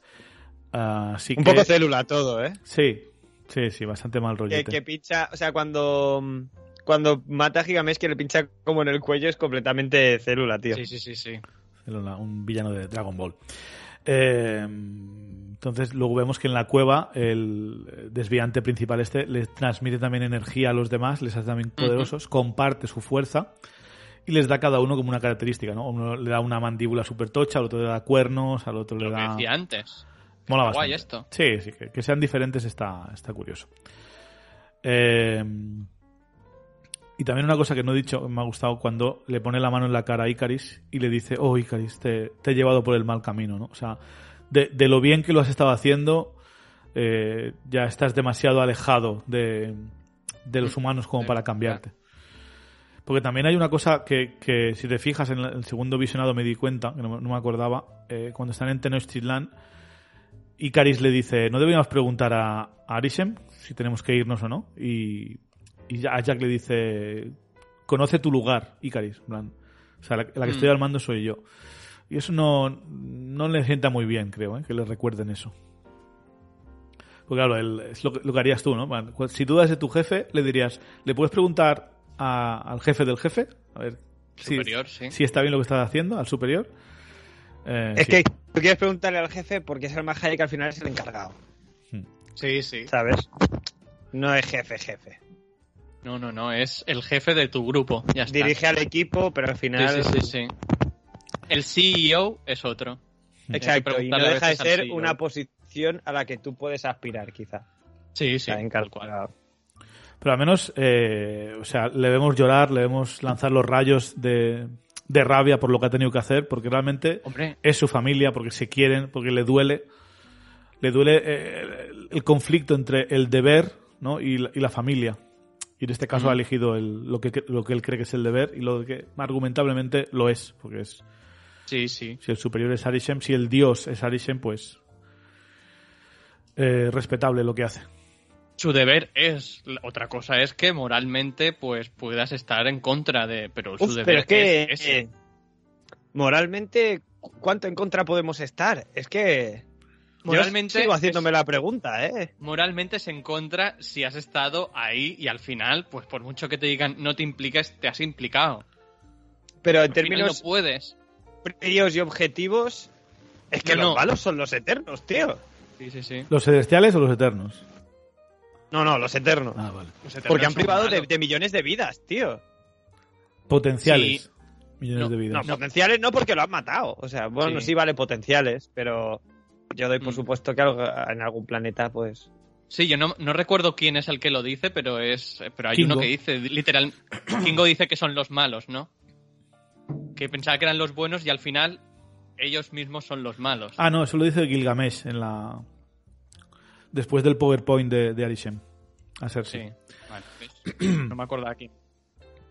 Eh, no, pero ¿qué iba a decir ahora? Eh, que lo, lo de crear mundos de, de Arishem, ¿no? de, de la idea esta de, de- de destruir la Tierra para crear más mundos, entra en conflicto con lo que decía el Capitán América en Infinity War, básicamente. No, no, we don't trade life, ¿no? No, no intercambiamos vidas. No, una vida no es menos valiosa que 100. No, no, no hacemos estas, estos intercambios. No. Y Sí, pero, pero me, me parece, me parece más claro en la lucha contra Thanos, que es bastante más, más frío, es voy a eliminar la mitad de una galaxia que más o menos está subsistiendo, a vais a frenar directamente galaxias de que nazcan. Pero es que por esa regla ¿sabes? de tres tendríamos que estar todos los humanos mm, teniendo hijos sin parar, porque estamos... O sea, eh, por esa regla de tres podrías decir que no. todas las mujeres que no están embarazadas están perdiendo el tiempo, porque est- Pero- estás pero desperdiciando... ¿no? pero en nuestro mundo, digo, estás desperdiciando vidas posibles. Uf, pero creo que ahí estamos hilando demasiado fino, ¿eh? Son suficientes No. las que tenemos. No, es que la vida que hay ahí ya es suficiente. No necesitas más vida. ¿Para qué quieres más vida? Bueno, supongo, sí, vale. Si la humanidad... Pero, pero, pero si en vez de estar los últimos... debate al menos, ¿no? Si, si en vez de, de estar los últimos mil años matándolos los unos a los otros, hubiésemos estado colonizando el sistema solar y ahora fuéramos 100.000 millones de personas en todo el sistema solar, ¿sería mejor que lo que tenemos ahora? Porque somos más. No lo sé. Yo creo que no. No, no, porque somos más, no. Obviamente no. Pues Si somos para, demasiados. para mí- la cosa. para mí esto es lo mismo. O sea, no, no puede, no, nada, nada salir justifica, nada justifica matar a, esto- a, a- a todo el planeta Tierra por crear más vida. No, no necesita más vida el universo. De hecho, no necesita ninguna. Si te puedes Sí, a pensar. Hay que ponerse tan nihilista. Filosofía, filosofía. Eso, eso es lo que hacemos en este podcast. Nos, nos vamos por eh, off topic, pero vamos, rapidísimo. Eh, bueno, Pero sin irnos de off topic, porque al final es el dilema un poco de la película, en el fondo este. Hombre, es que sí, lo es. en cierta manera, Bueno. sí. Eh, ¿Cómo se llama? El, el Icaris habla con, después del flashback, Icaris habla con Cersei, justo donde hicieron el amor por primera vez, hace mucho tiempo, Hmm. eh, en ese mismo Qué sitio. picaro. Sí, y le dice que, que no merece la pena, ¿no? Que él, él no cree que puedan desafiar las órdenes de Arisen, que se va a enfadar con ellos. Cersei está más o menos, bueno, pues vamos a intentarlo y luego ya, ya hablaremos con él. O sea, el, el método lo dice, es arcaico y violento. O sea, vamos a mover a la gente de este, pa- de este planeta. Pero Icaris no está convencido, así que vuelven a reunirse y aquí es cuando tienen la discusión. Aquí es cuando descubren que Icaris eh, fue el que mató a Ajak. Kingo dice, chicos, yo no voy a pelearme contra, no, no voy a pelear contra mi familia, pero tampoco quiero ver morir a esta gente, así que yo cojo y me voy. Cojo y me voy del final de la peli, cosa extraña, pero encaja perfectamente y tal. Solo tengo curiosidad por saber si es que el actor no podía ir a grabar esas semanas o lo que sea a Canarias o si de verdad es una elección de- del guion. Es una curiosidad que espero que algún día me resuelva alguien. Espérate, pero rodaron en Canarias de verdad. Sí, sí, sí. En, Rodaron en Canarias de verdad. Tenerife y volcán en Lanzarote. erupción. Eh, en erupción no, porque no está en erupción eh, justamente ese volcán. No, no, no, pero lo que ocurre en la película Sí. es un volcán en Sí, erupción, me refiero. Sí, que de hecho- Obviamente no, no rodaron durante la erupción, ¿no? El, eh, pero de la- repente fue como, ¿qué? En la spoiler free review que hicimos, eh, eh, Dani decía que no habían puesto la localización de la isla esa por porque no, para no poner Canarias, porque ahora está en erupción la, La Palma, por supuesto. Pero tiene pinta de que ocurre o en el Océano Índico o en el Pacífico el surgimiento de, de Tiamut. O sea que Canarias no es. Parece, o sea, a mí me sonaba a eso, que pretendía ser el Pacífico o algo. Sí, sí, ¿Sabes? pero que está rodado ahí, eso seguro. No, no, ya, ya, pero igualmente, o sea, aunque no est- que estuviese rodada ahí, ya, ya, top. Bueno, top no, pero como coincidencia. Pero que justamente una película se estrena ahora con un final que, que es este, eh, me parece como muy, muy loco. No sé. Las putas coincidencias estas, eh, tío, que es que a veces... Las putas coincidencias y cuando no, cuando ya no tienes tiempo de, de derrapar, porque ya sabemos que, por ejemplo, en Falcon and the Winter Soldier, pues por tema de pandemia sí que varias subtramas y cosas se alteraron para que la gente no se sintiese agobiada con el tema, ¿no? Pero igual Mm. tampoco le importa tanto la palma al mundo más allá de España, ¿no? No lo sé. Habría Eh, que verlo eso. No tengo ni idea, la verdad. A ver, hay más, buco- hay más volcanes en erupción y aquí no le vemos en, la- en las noticias todos los días. ¿eh? Claro. O sea, cada uno cubre su territorio, a menos que sea algo muy, muy exagerado. Soy muy Spanish céntrico. Eh, en la discusión, Icaris les dice que si alguien intenta detenerlo, lo va a matar, como si los tiene que matar a todos. Un momento muy injustice, un momento muy invencible, si podemos decirlo. Eh, Superman contra todos, básicamente. Y con lo poderoso que es, eh, probablemente los podía derrotar. Sobre todo ahora que no está Gilgamesh y que Cina está muy ida de la olla. Está la cosa complicada. Y que Kingo ha pirado. Y que Kingo ha pirado. Tampoco sé que hubiese hecho mucho Kingo contra Icaris, ¿eh? Escúchame, que tiene Reagans el Kingo, ¿eh? Que la dejas acumular y puede paño. Ser, puede ser. Si, la, si le sujetan bien, sí. Pero bueno, tampoco es que tampoco Kingo creo que quisiera matar a, a Icaris. No, hombre, no. Solo que le quería detener y ya está. Es su jefe al final. Es decir, es con el que ha estado luchando, al que ha seguido. Entonces. Sprite slash duende dice que, que, se va con Icaris. Así que se, se piran juntos. Eh, y todos se quedan un poco sorprendidos, menos Kingo que dice que siempre lo ha, lo ha amado, así que es normal que se vaya con él. Y aquí tenemos pues el setup completo de la, de la última misión, donde vamos a tener la batalla final, que a mí me ha gustado, la verdad. No, no sé, no, no, no ha parecido el mejor tercer acto de Marvel, pero a mí me ha gustado. Visualmente me, me encanta ver al Celestial salir. Ni de, ni de lejos es el peor, ¿eh? eso está clarísimo. No, no, no, no, te sí, sí, estropea, sí. es solo un, tercer acto más. Y ya digo, que tiene imágenes muy, muy potentes. A mí me faltan más imágenes, es decir, las imágenes de combate que sean más, Pues más potentes, que te la pelea, más con ellas. A mí la pelea contra Icaris me gusta mucho, sobre todo eh, la parte que tiene Fastos y la parte que tiene Macari contra él. Me gustó más que cuando se pelean con Superman en Justice League. Eh, bastante más. Pero bueno. No, a ver, a mí, a mí en cuanto a acción no tengo ningún problema con, con- con esta parte de la película. Así que igual mm, eh, me parece que el final ocurre un poco porque sí, en el sentido de que sí, es verdad que antes lo hemos visto transformar un árbol a, a una, a un deviante en árbol, pero es como, uy, es la primera vez que lo hago. Y luego, igual ya me lo perdí, y ahora me lo explicáis, pero tampoco buen, explican muy bien por qué ahora tiene esa habilidad y antes no. Más No, allá de creo que porque nunca lo había la película. Creo que nunca lo había intentado, básicamente. Claro, Vale, simplemente no lo había intentado nunca. que ¿no? ella, ella pensaba que no podía hacerlo, pero en realidad sí que podía hacerlo. Vale, vale, vale, vale. Vale, entonces ya está. Porque luego entiendo que lo puedo hacer pues porque la Unimente amplifica sus poderes y ya está, vale. Ya está. Pues ya te digo, no, no es que tenga muchos problemas y de hecho a mí el, el diseño de- del Tiamut me gusta saliendo, me parece muy, Brutal. muy, muy guay.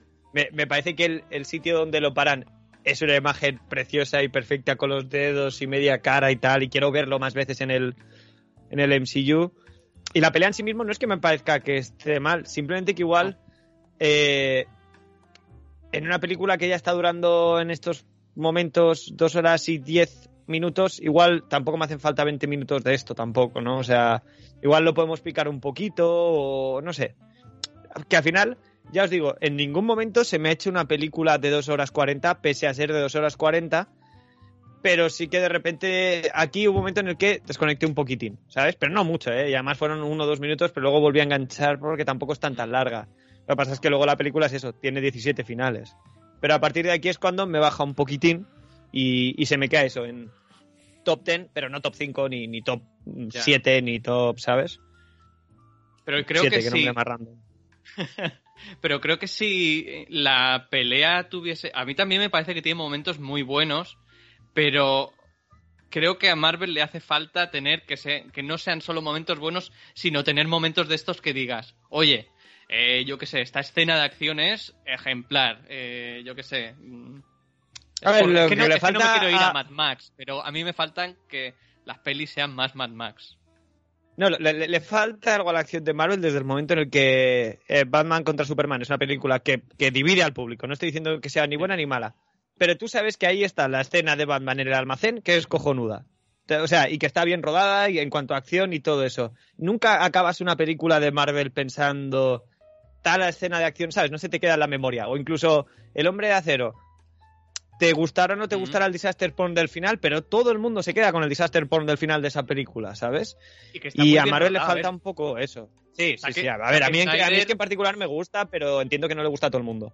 Claro, claro, pero que Zack Snyder tiene un, un manejo de estas viñetas, tío, que es que, que, es que son, son espectaculares. Hay escenas de acción que no son tan buenas, pero tiene momentos que dices, oye, este momento me quedo con él y es...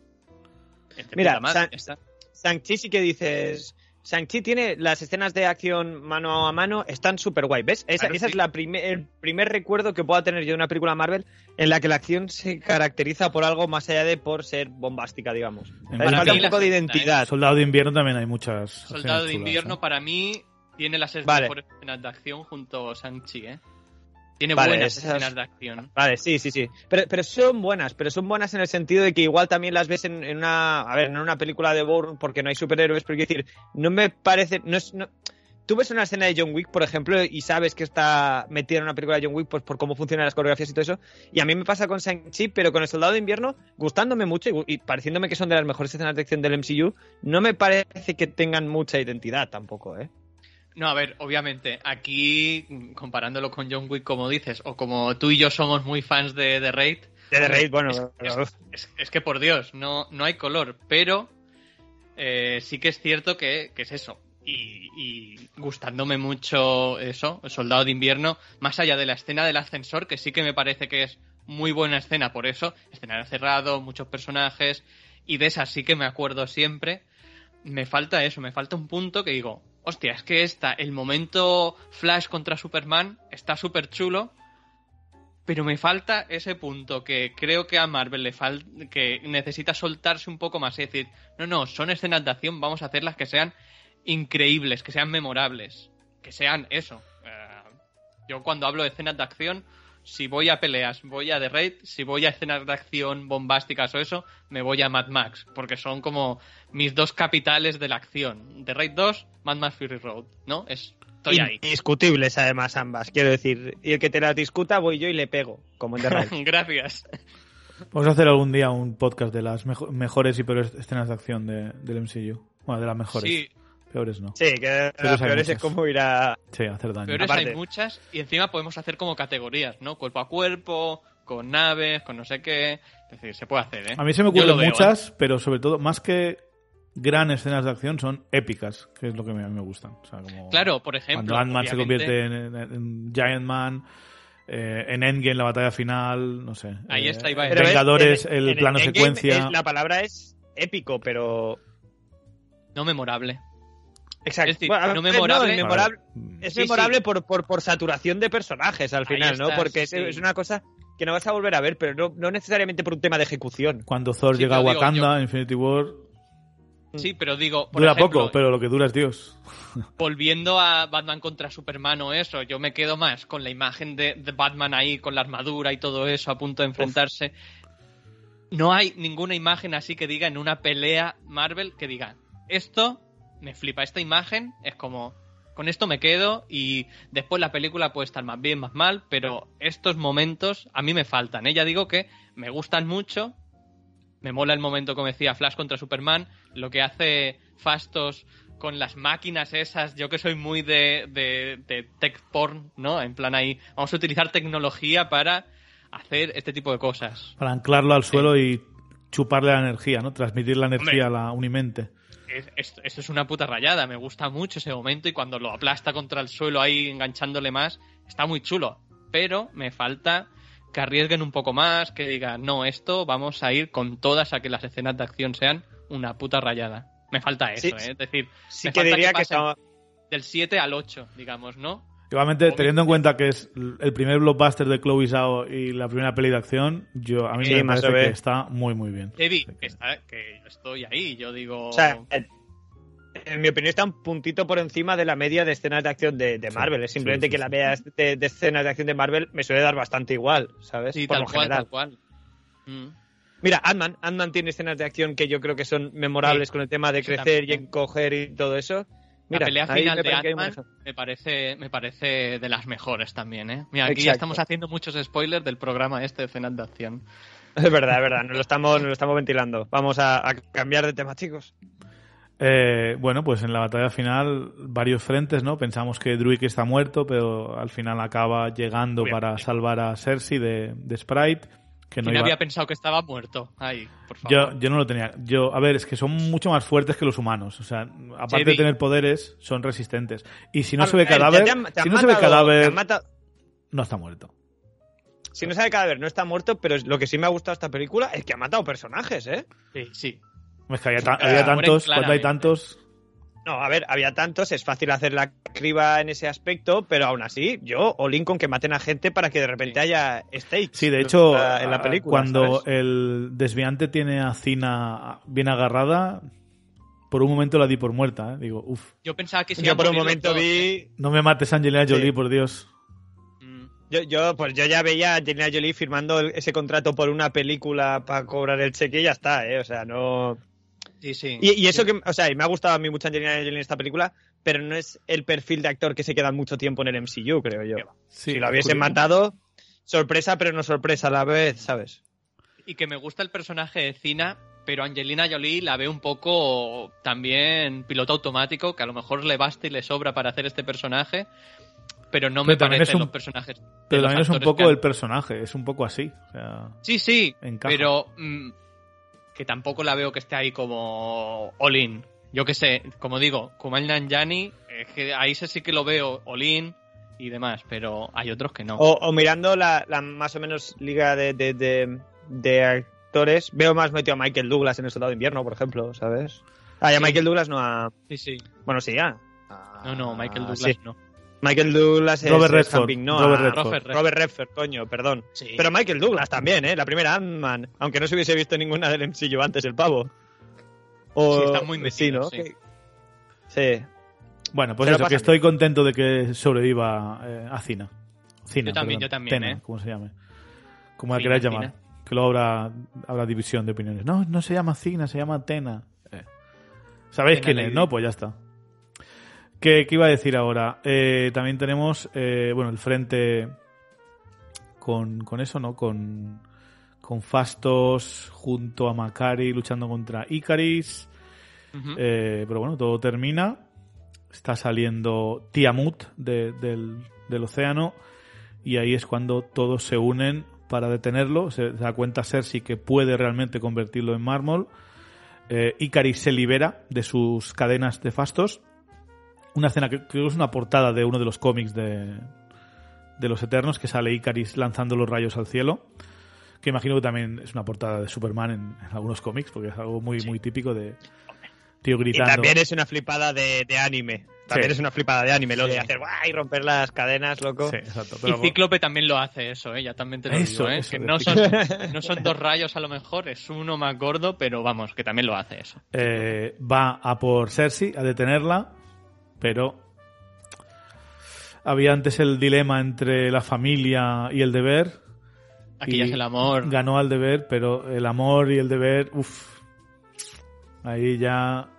El amor es el amor, tío. El amor lo puede, lo puede todo. Así que eh, da su poder también para que eh, Cersei convierta a Tiamut entero en, en mármol eh, y lo consigue. Y después eh, Icaris, muy, muy arrepentido por, por lo que por matar a Ajak, por intentar detenerla, por casi matarla, ya sea con la intención de, de ir a matarla o de ir a detenerla, le pide perdón. Y aquí tenemos, eh, sí, es muy bonito que Ícaro termine muriendo en el sol, pero estamos en el problema siempre de no podemos redimir a los personajes y que sigan vivos. Los redimimos, pero luego te mueres o te suicidas. Eh, entiendo que, que es poético para el personaje, entiendo que tiene sentido en la historia, pero a mí me sabe mal que, que muera Eh, eh, Icaris.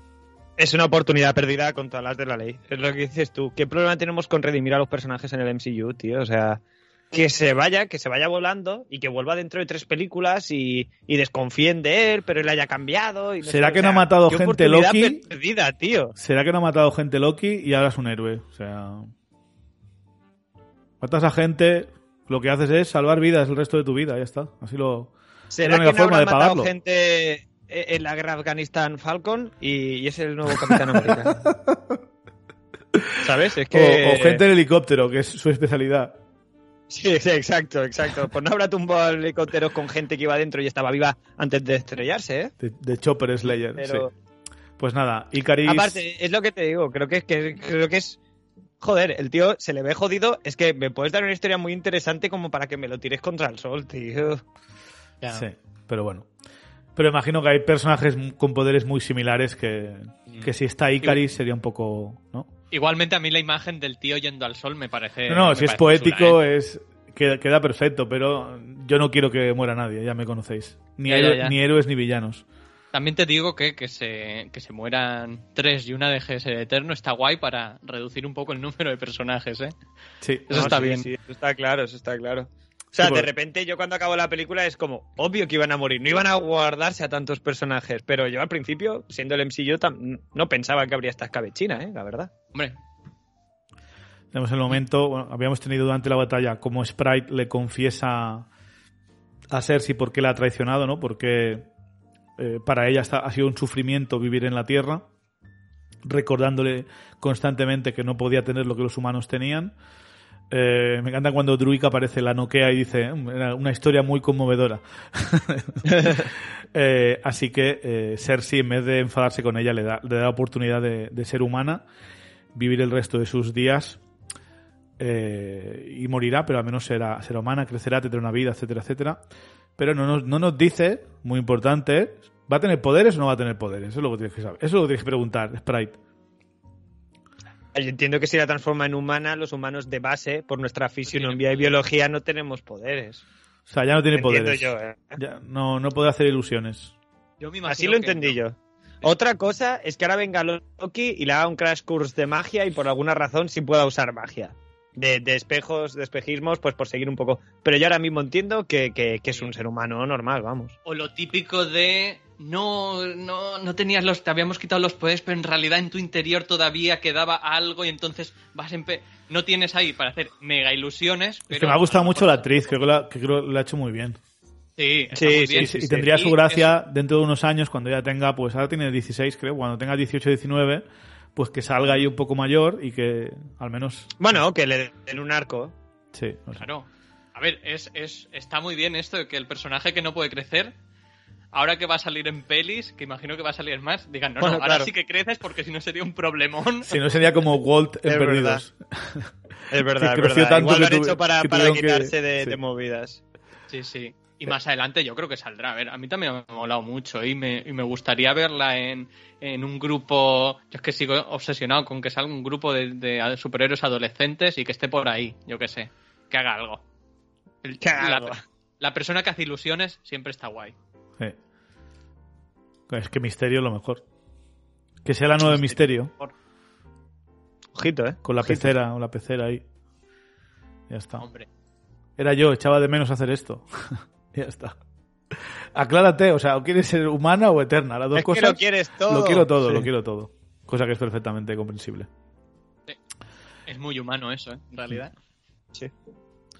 Bueno, y aquí tenemos el final de la peli, ¿no? Uno de los varios finales, donde está toda la familia reunida en Dakota del Sur, en la casa de Ajax, eh, donde están mirando la noticia. Eh, que no veo dónde pone. Es que no, no, no, no lo puedo ver en el screener, está asqueroso. Si es el Pacífico o es el Índico, pero bueno.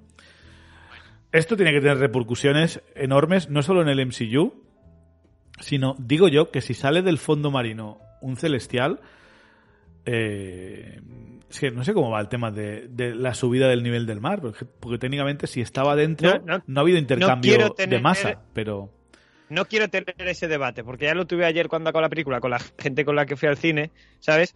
Y, y además, eh, no quiero tenerlo, no quiero tenerlo porque el en otras películas nos No, da igual, en si esta no, película no iba a, también tener- nos tiene no iba que a dar igual. tenerlo, no iba a tenerlo porque yo imagino que técnicamente si ya está dentro, o sea, no- ya está no- ocupando la masa. ya ¿no? está ocupando la masa. Entonces, a, a la que sale, no sé. Algún vídeo de algún físico por internet eh, saldrá y nos sal- sacará de dudas. Pero bueno, Claro que sí. Igual sí que en este momento en la tele hubiese echado en falta algún personaje del MCU científico hablando algo, porque sí que se me ha quedado un poco desangelada de. de ah, científico. Obviamente, más que Mambo Jambo científico, como que por primera vez en mucho tiempo ha ocurrido algo de una escala lo suficientemente grande como para que el hecho de que no salgan ninguno de los Vengadores a mí me extrañe, ¿sabes? porque lo que ocurre en Shang-Chi ocurre en un sitio muy concreto, lo que ocurre con Black Widow ocurre también en un sitio muy concreto y que puede estar escondido en los ojos de los demás, pero loco, está saliendo una mano gigante del Océano Pacífico. No hay Pero- nadie por aquí. Pero es que en, en- en la isla no hay nadie mm, y tar- son min- son 10 minutos. De- desde Sí, que aparece la, mano- la mano. Pero quiero decir, me, me vas poniendo o solo en el final o de vez en cuando en la tele a Eric Selvig, que Sí, yo que sé, es que es astrofísico, realmente no es geólogo, pero que te diga, bueno, estos movimientos de tierra que hemos visto son muy extraños, ¿sabes? Me, me faltaba algo ahí. eh, lo típico que a veces diríamos, esto es para los fans, pero que, que a la vez es un poco lo que te cohesiona a todo el mundo, porque es eso, ¿dónde está todo el mundo con lo que acaba de ocurrir? No necesito uno de los grandes nombres, me basta un científico de, fondo que salga en alguna de las películas, ¿sabes? Que diga, pues sí, lo estamos investigando, cualquier cosa, ¿sabes? Bueno, veremos qué pasa. Eh, Cina da- pasando de la naranja al hijo de Fastos de una forma bastante poco ortodoxa. Así que sus privilegios de canguro quedan revocados. Eh, pero bueno, la familia está reunida, están felices, así que Fastos decide quedarse con su familia. Eh, Cersei va a volver con, con Whitman a Londres. Eh, Kingo tiene pinta de que se va a hacer cargo de Sprite, ¿no? De que la va a llevar al colegio para que así socia- Colegios privados. socialice. Sí, Sí, sí. al menos si voy a vivir como humana, al menos con humana con dinero, ¿no? Hombre, Eh, puestos a elegir. Sí. Sin ¿Quieres embargo, irte con la profesorucha esta de instituto o te vas con el actor indio súper famoso? Hombre, yo lo tendría O te vas claro. con el que tiene mayordomo, ya está, ¿sabes? O También sea, es verdad, sí. Sí, sí. Eh, sin embargo, los eh, Cina, Macari y Druig se van con la, con la nave, con Domo, a buscar otros eternos y contarles la verdad. Para, dice Macari, la verdad los hará libres. O sea, al menos te vamos a dar la información. Tú con ella lo que quieras, pero que lo sepas. Claro. Que te han timado. Mm. Eh, y tenemos el final, para mí, épico de la película, cuando están hablando Dane Whitman y Cersei. Dane está, bueno, eh, Dane le dice que le da igual lo que sea, que la quiere igual. Igual si es un alien, si es un robot, es igual. Eh, y le- parece como que le va a contar el secreto de su familia, lo del caballero negro, de la espada de ébano o lo que sea. Y aparece, eh, se oscurece el cielo, se apartan las nubes y se ve ahí, se ve Arisen un poco enfadadito, ¿no? En plan, "Tsk, vente para acá. ¿Qué ha We- pasado? We need to talk. Así que eh, les invoca a los tres que están en la Tierra. Bueno, a Sprite no, porque ya no es un eterno, así que Ahí se está. libra. Así que invoca a Kingo, a Fastos y a Cersei y le dice voy a analizar vuestras memorias para ver si la gente de la Tierra realmente merece la pena ser salvada. Y volveré para ejecutar mi juicio. Eso es otra de las tramas de los Eternos, si no voy mal, que el juicio de la humanidad. Algo muy ultimátum a la Tierra, ¿no? Eh, y me, gusta cómo se va, si os fijáis, abre como una especie de portal, como un agujero negro y se teletransporta donde le dé la gana, básicamente. Porque sea. los celestiales son como fuentes de energía, las fuentes de energía más poderosas del universo. Em, y así, no, así nos vamos. Eh, Daniel Whitman, Da- el Whitman se queda muy alterado. Eh, Con esa cara de intenso que no le sale demasiado bien a este hombre. ah, a mí me gusta, me gusta. Es que no lo veo como figura de poder, quiero decir. O le ponen un traje muy chulo o, o no me lo venden. Acaba La verdad. un buen yelmo, tranquilo. Jaro, un buen yelmo lo arregla Guillermo todo. te lo arregla todo, sí. Sí. Eh, y bueno, acaba la peli, bastante épico el momento. Y tenemos el primer acto de credits, donde un bicho hecho por CGI no muy bien acabado, imagino que si vuelve a salir, que lo, haga- que lo hagan bien, pero bueno. Eh. Ah, Eh, tampoco es tan terrible, ¿eh? No, lo único que se nota mucho, ya está. es muy Es- CGI, sí. Interpretado por, en inglés por Patton Oswald, eh, que Mm. los que... ¡Ah! me la perdí doblada. Ah, tío, a mí me gusta Patton Oswalt. Qué puta mierda que verla doblada, tío. Hacía de Modoc en la serie de, de, anima- de stop motion de Modoc que tenéis en Disney Plus. También hacía de los hermanos esos en los hermanos gemelos en Agentes de Shield. Mm. Y bueno, es un comediante americano bastante conocido. Eh, nos introduce a Harry Styles, el cantante de One Direction. Está, está contenta, la, la hija de Iván está contenta. Es muy fan Hombre, de, normal. es muy fan de Marvel y de One Direction, así que. Los como, dos mundos ahí unidos, ¿eh? como eh, el eterno Eros, el dios del amor, hermano de Thanos, príncipe de Titán, etcétera, etcétera. Imagino que esto confirma, entre comillas, que Thanos también era un eterno. En los cómics Thanos es un eterno con el gen desviante. eh, Pero bueno, imagino que aquí sencillamente será un eterno y ya está. No, a ver, Eh, yo creo que sí puede ser un eterno con el gen desviante, porque es el único que es púrpura. Ya ves que tampoco sabemos cómo son los eternos normalmente. Al igual si en el planeta está todo lleno de gente púrpura, les hacen púrpuras, digo yo. Pero si Eros es su hermano y es normal. Ya, pero en Shandar hay surtido cuétara, en, en, Ya, en Hala también hay surtido. En Titán tal vez eran todos, eh, no sé, al igual había lilas y había color blanco, yo qué sé. Yo qué sé, tío.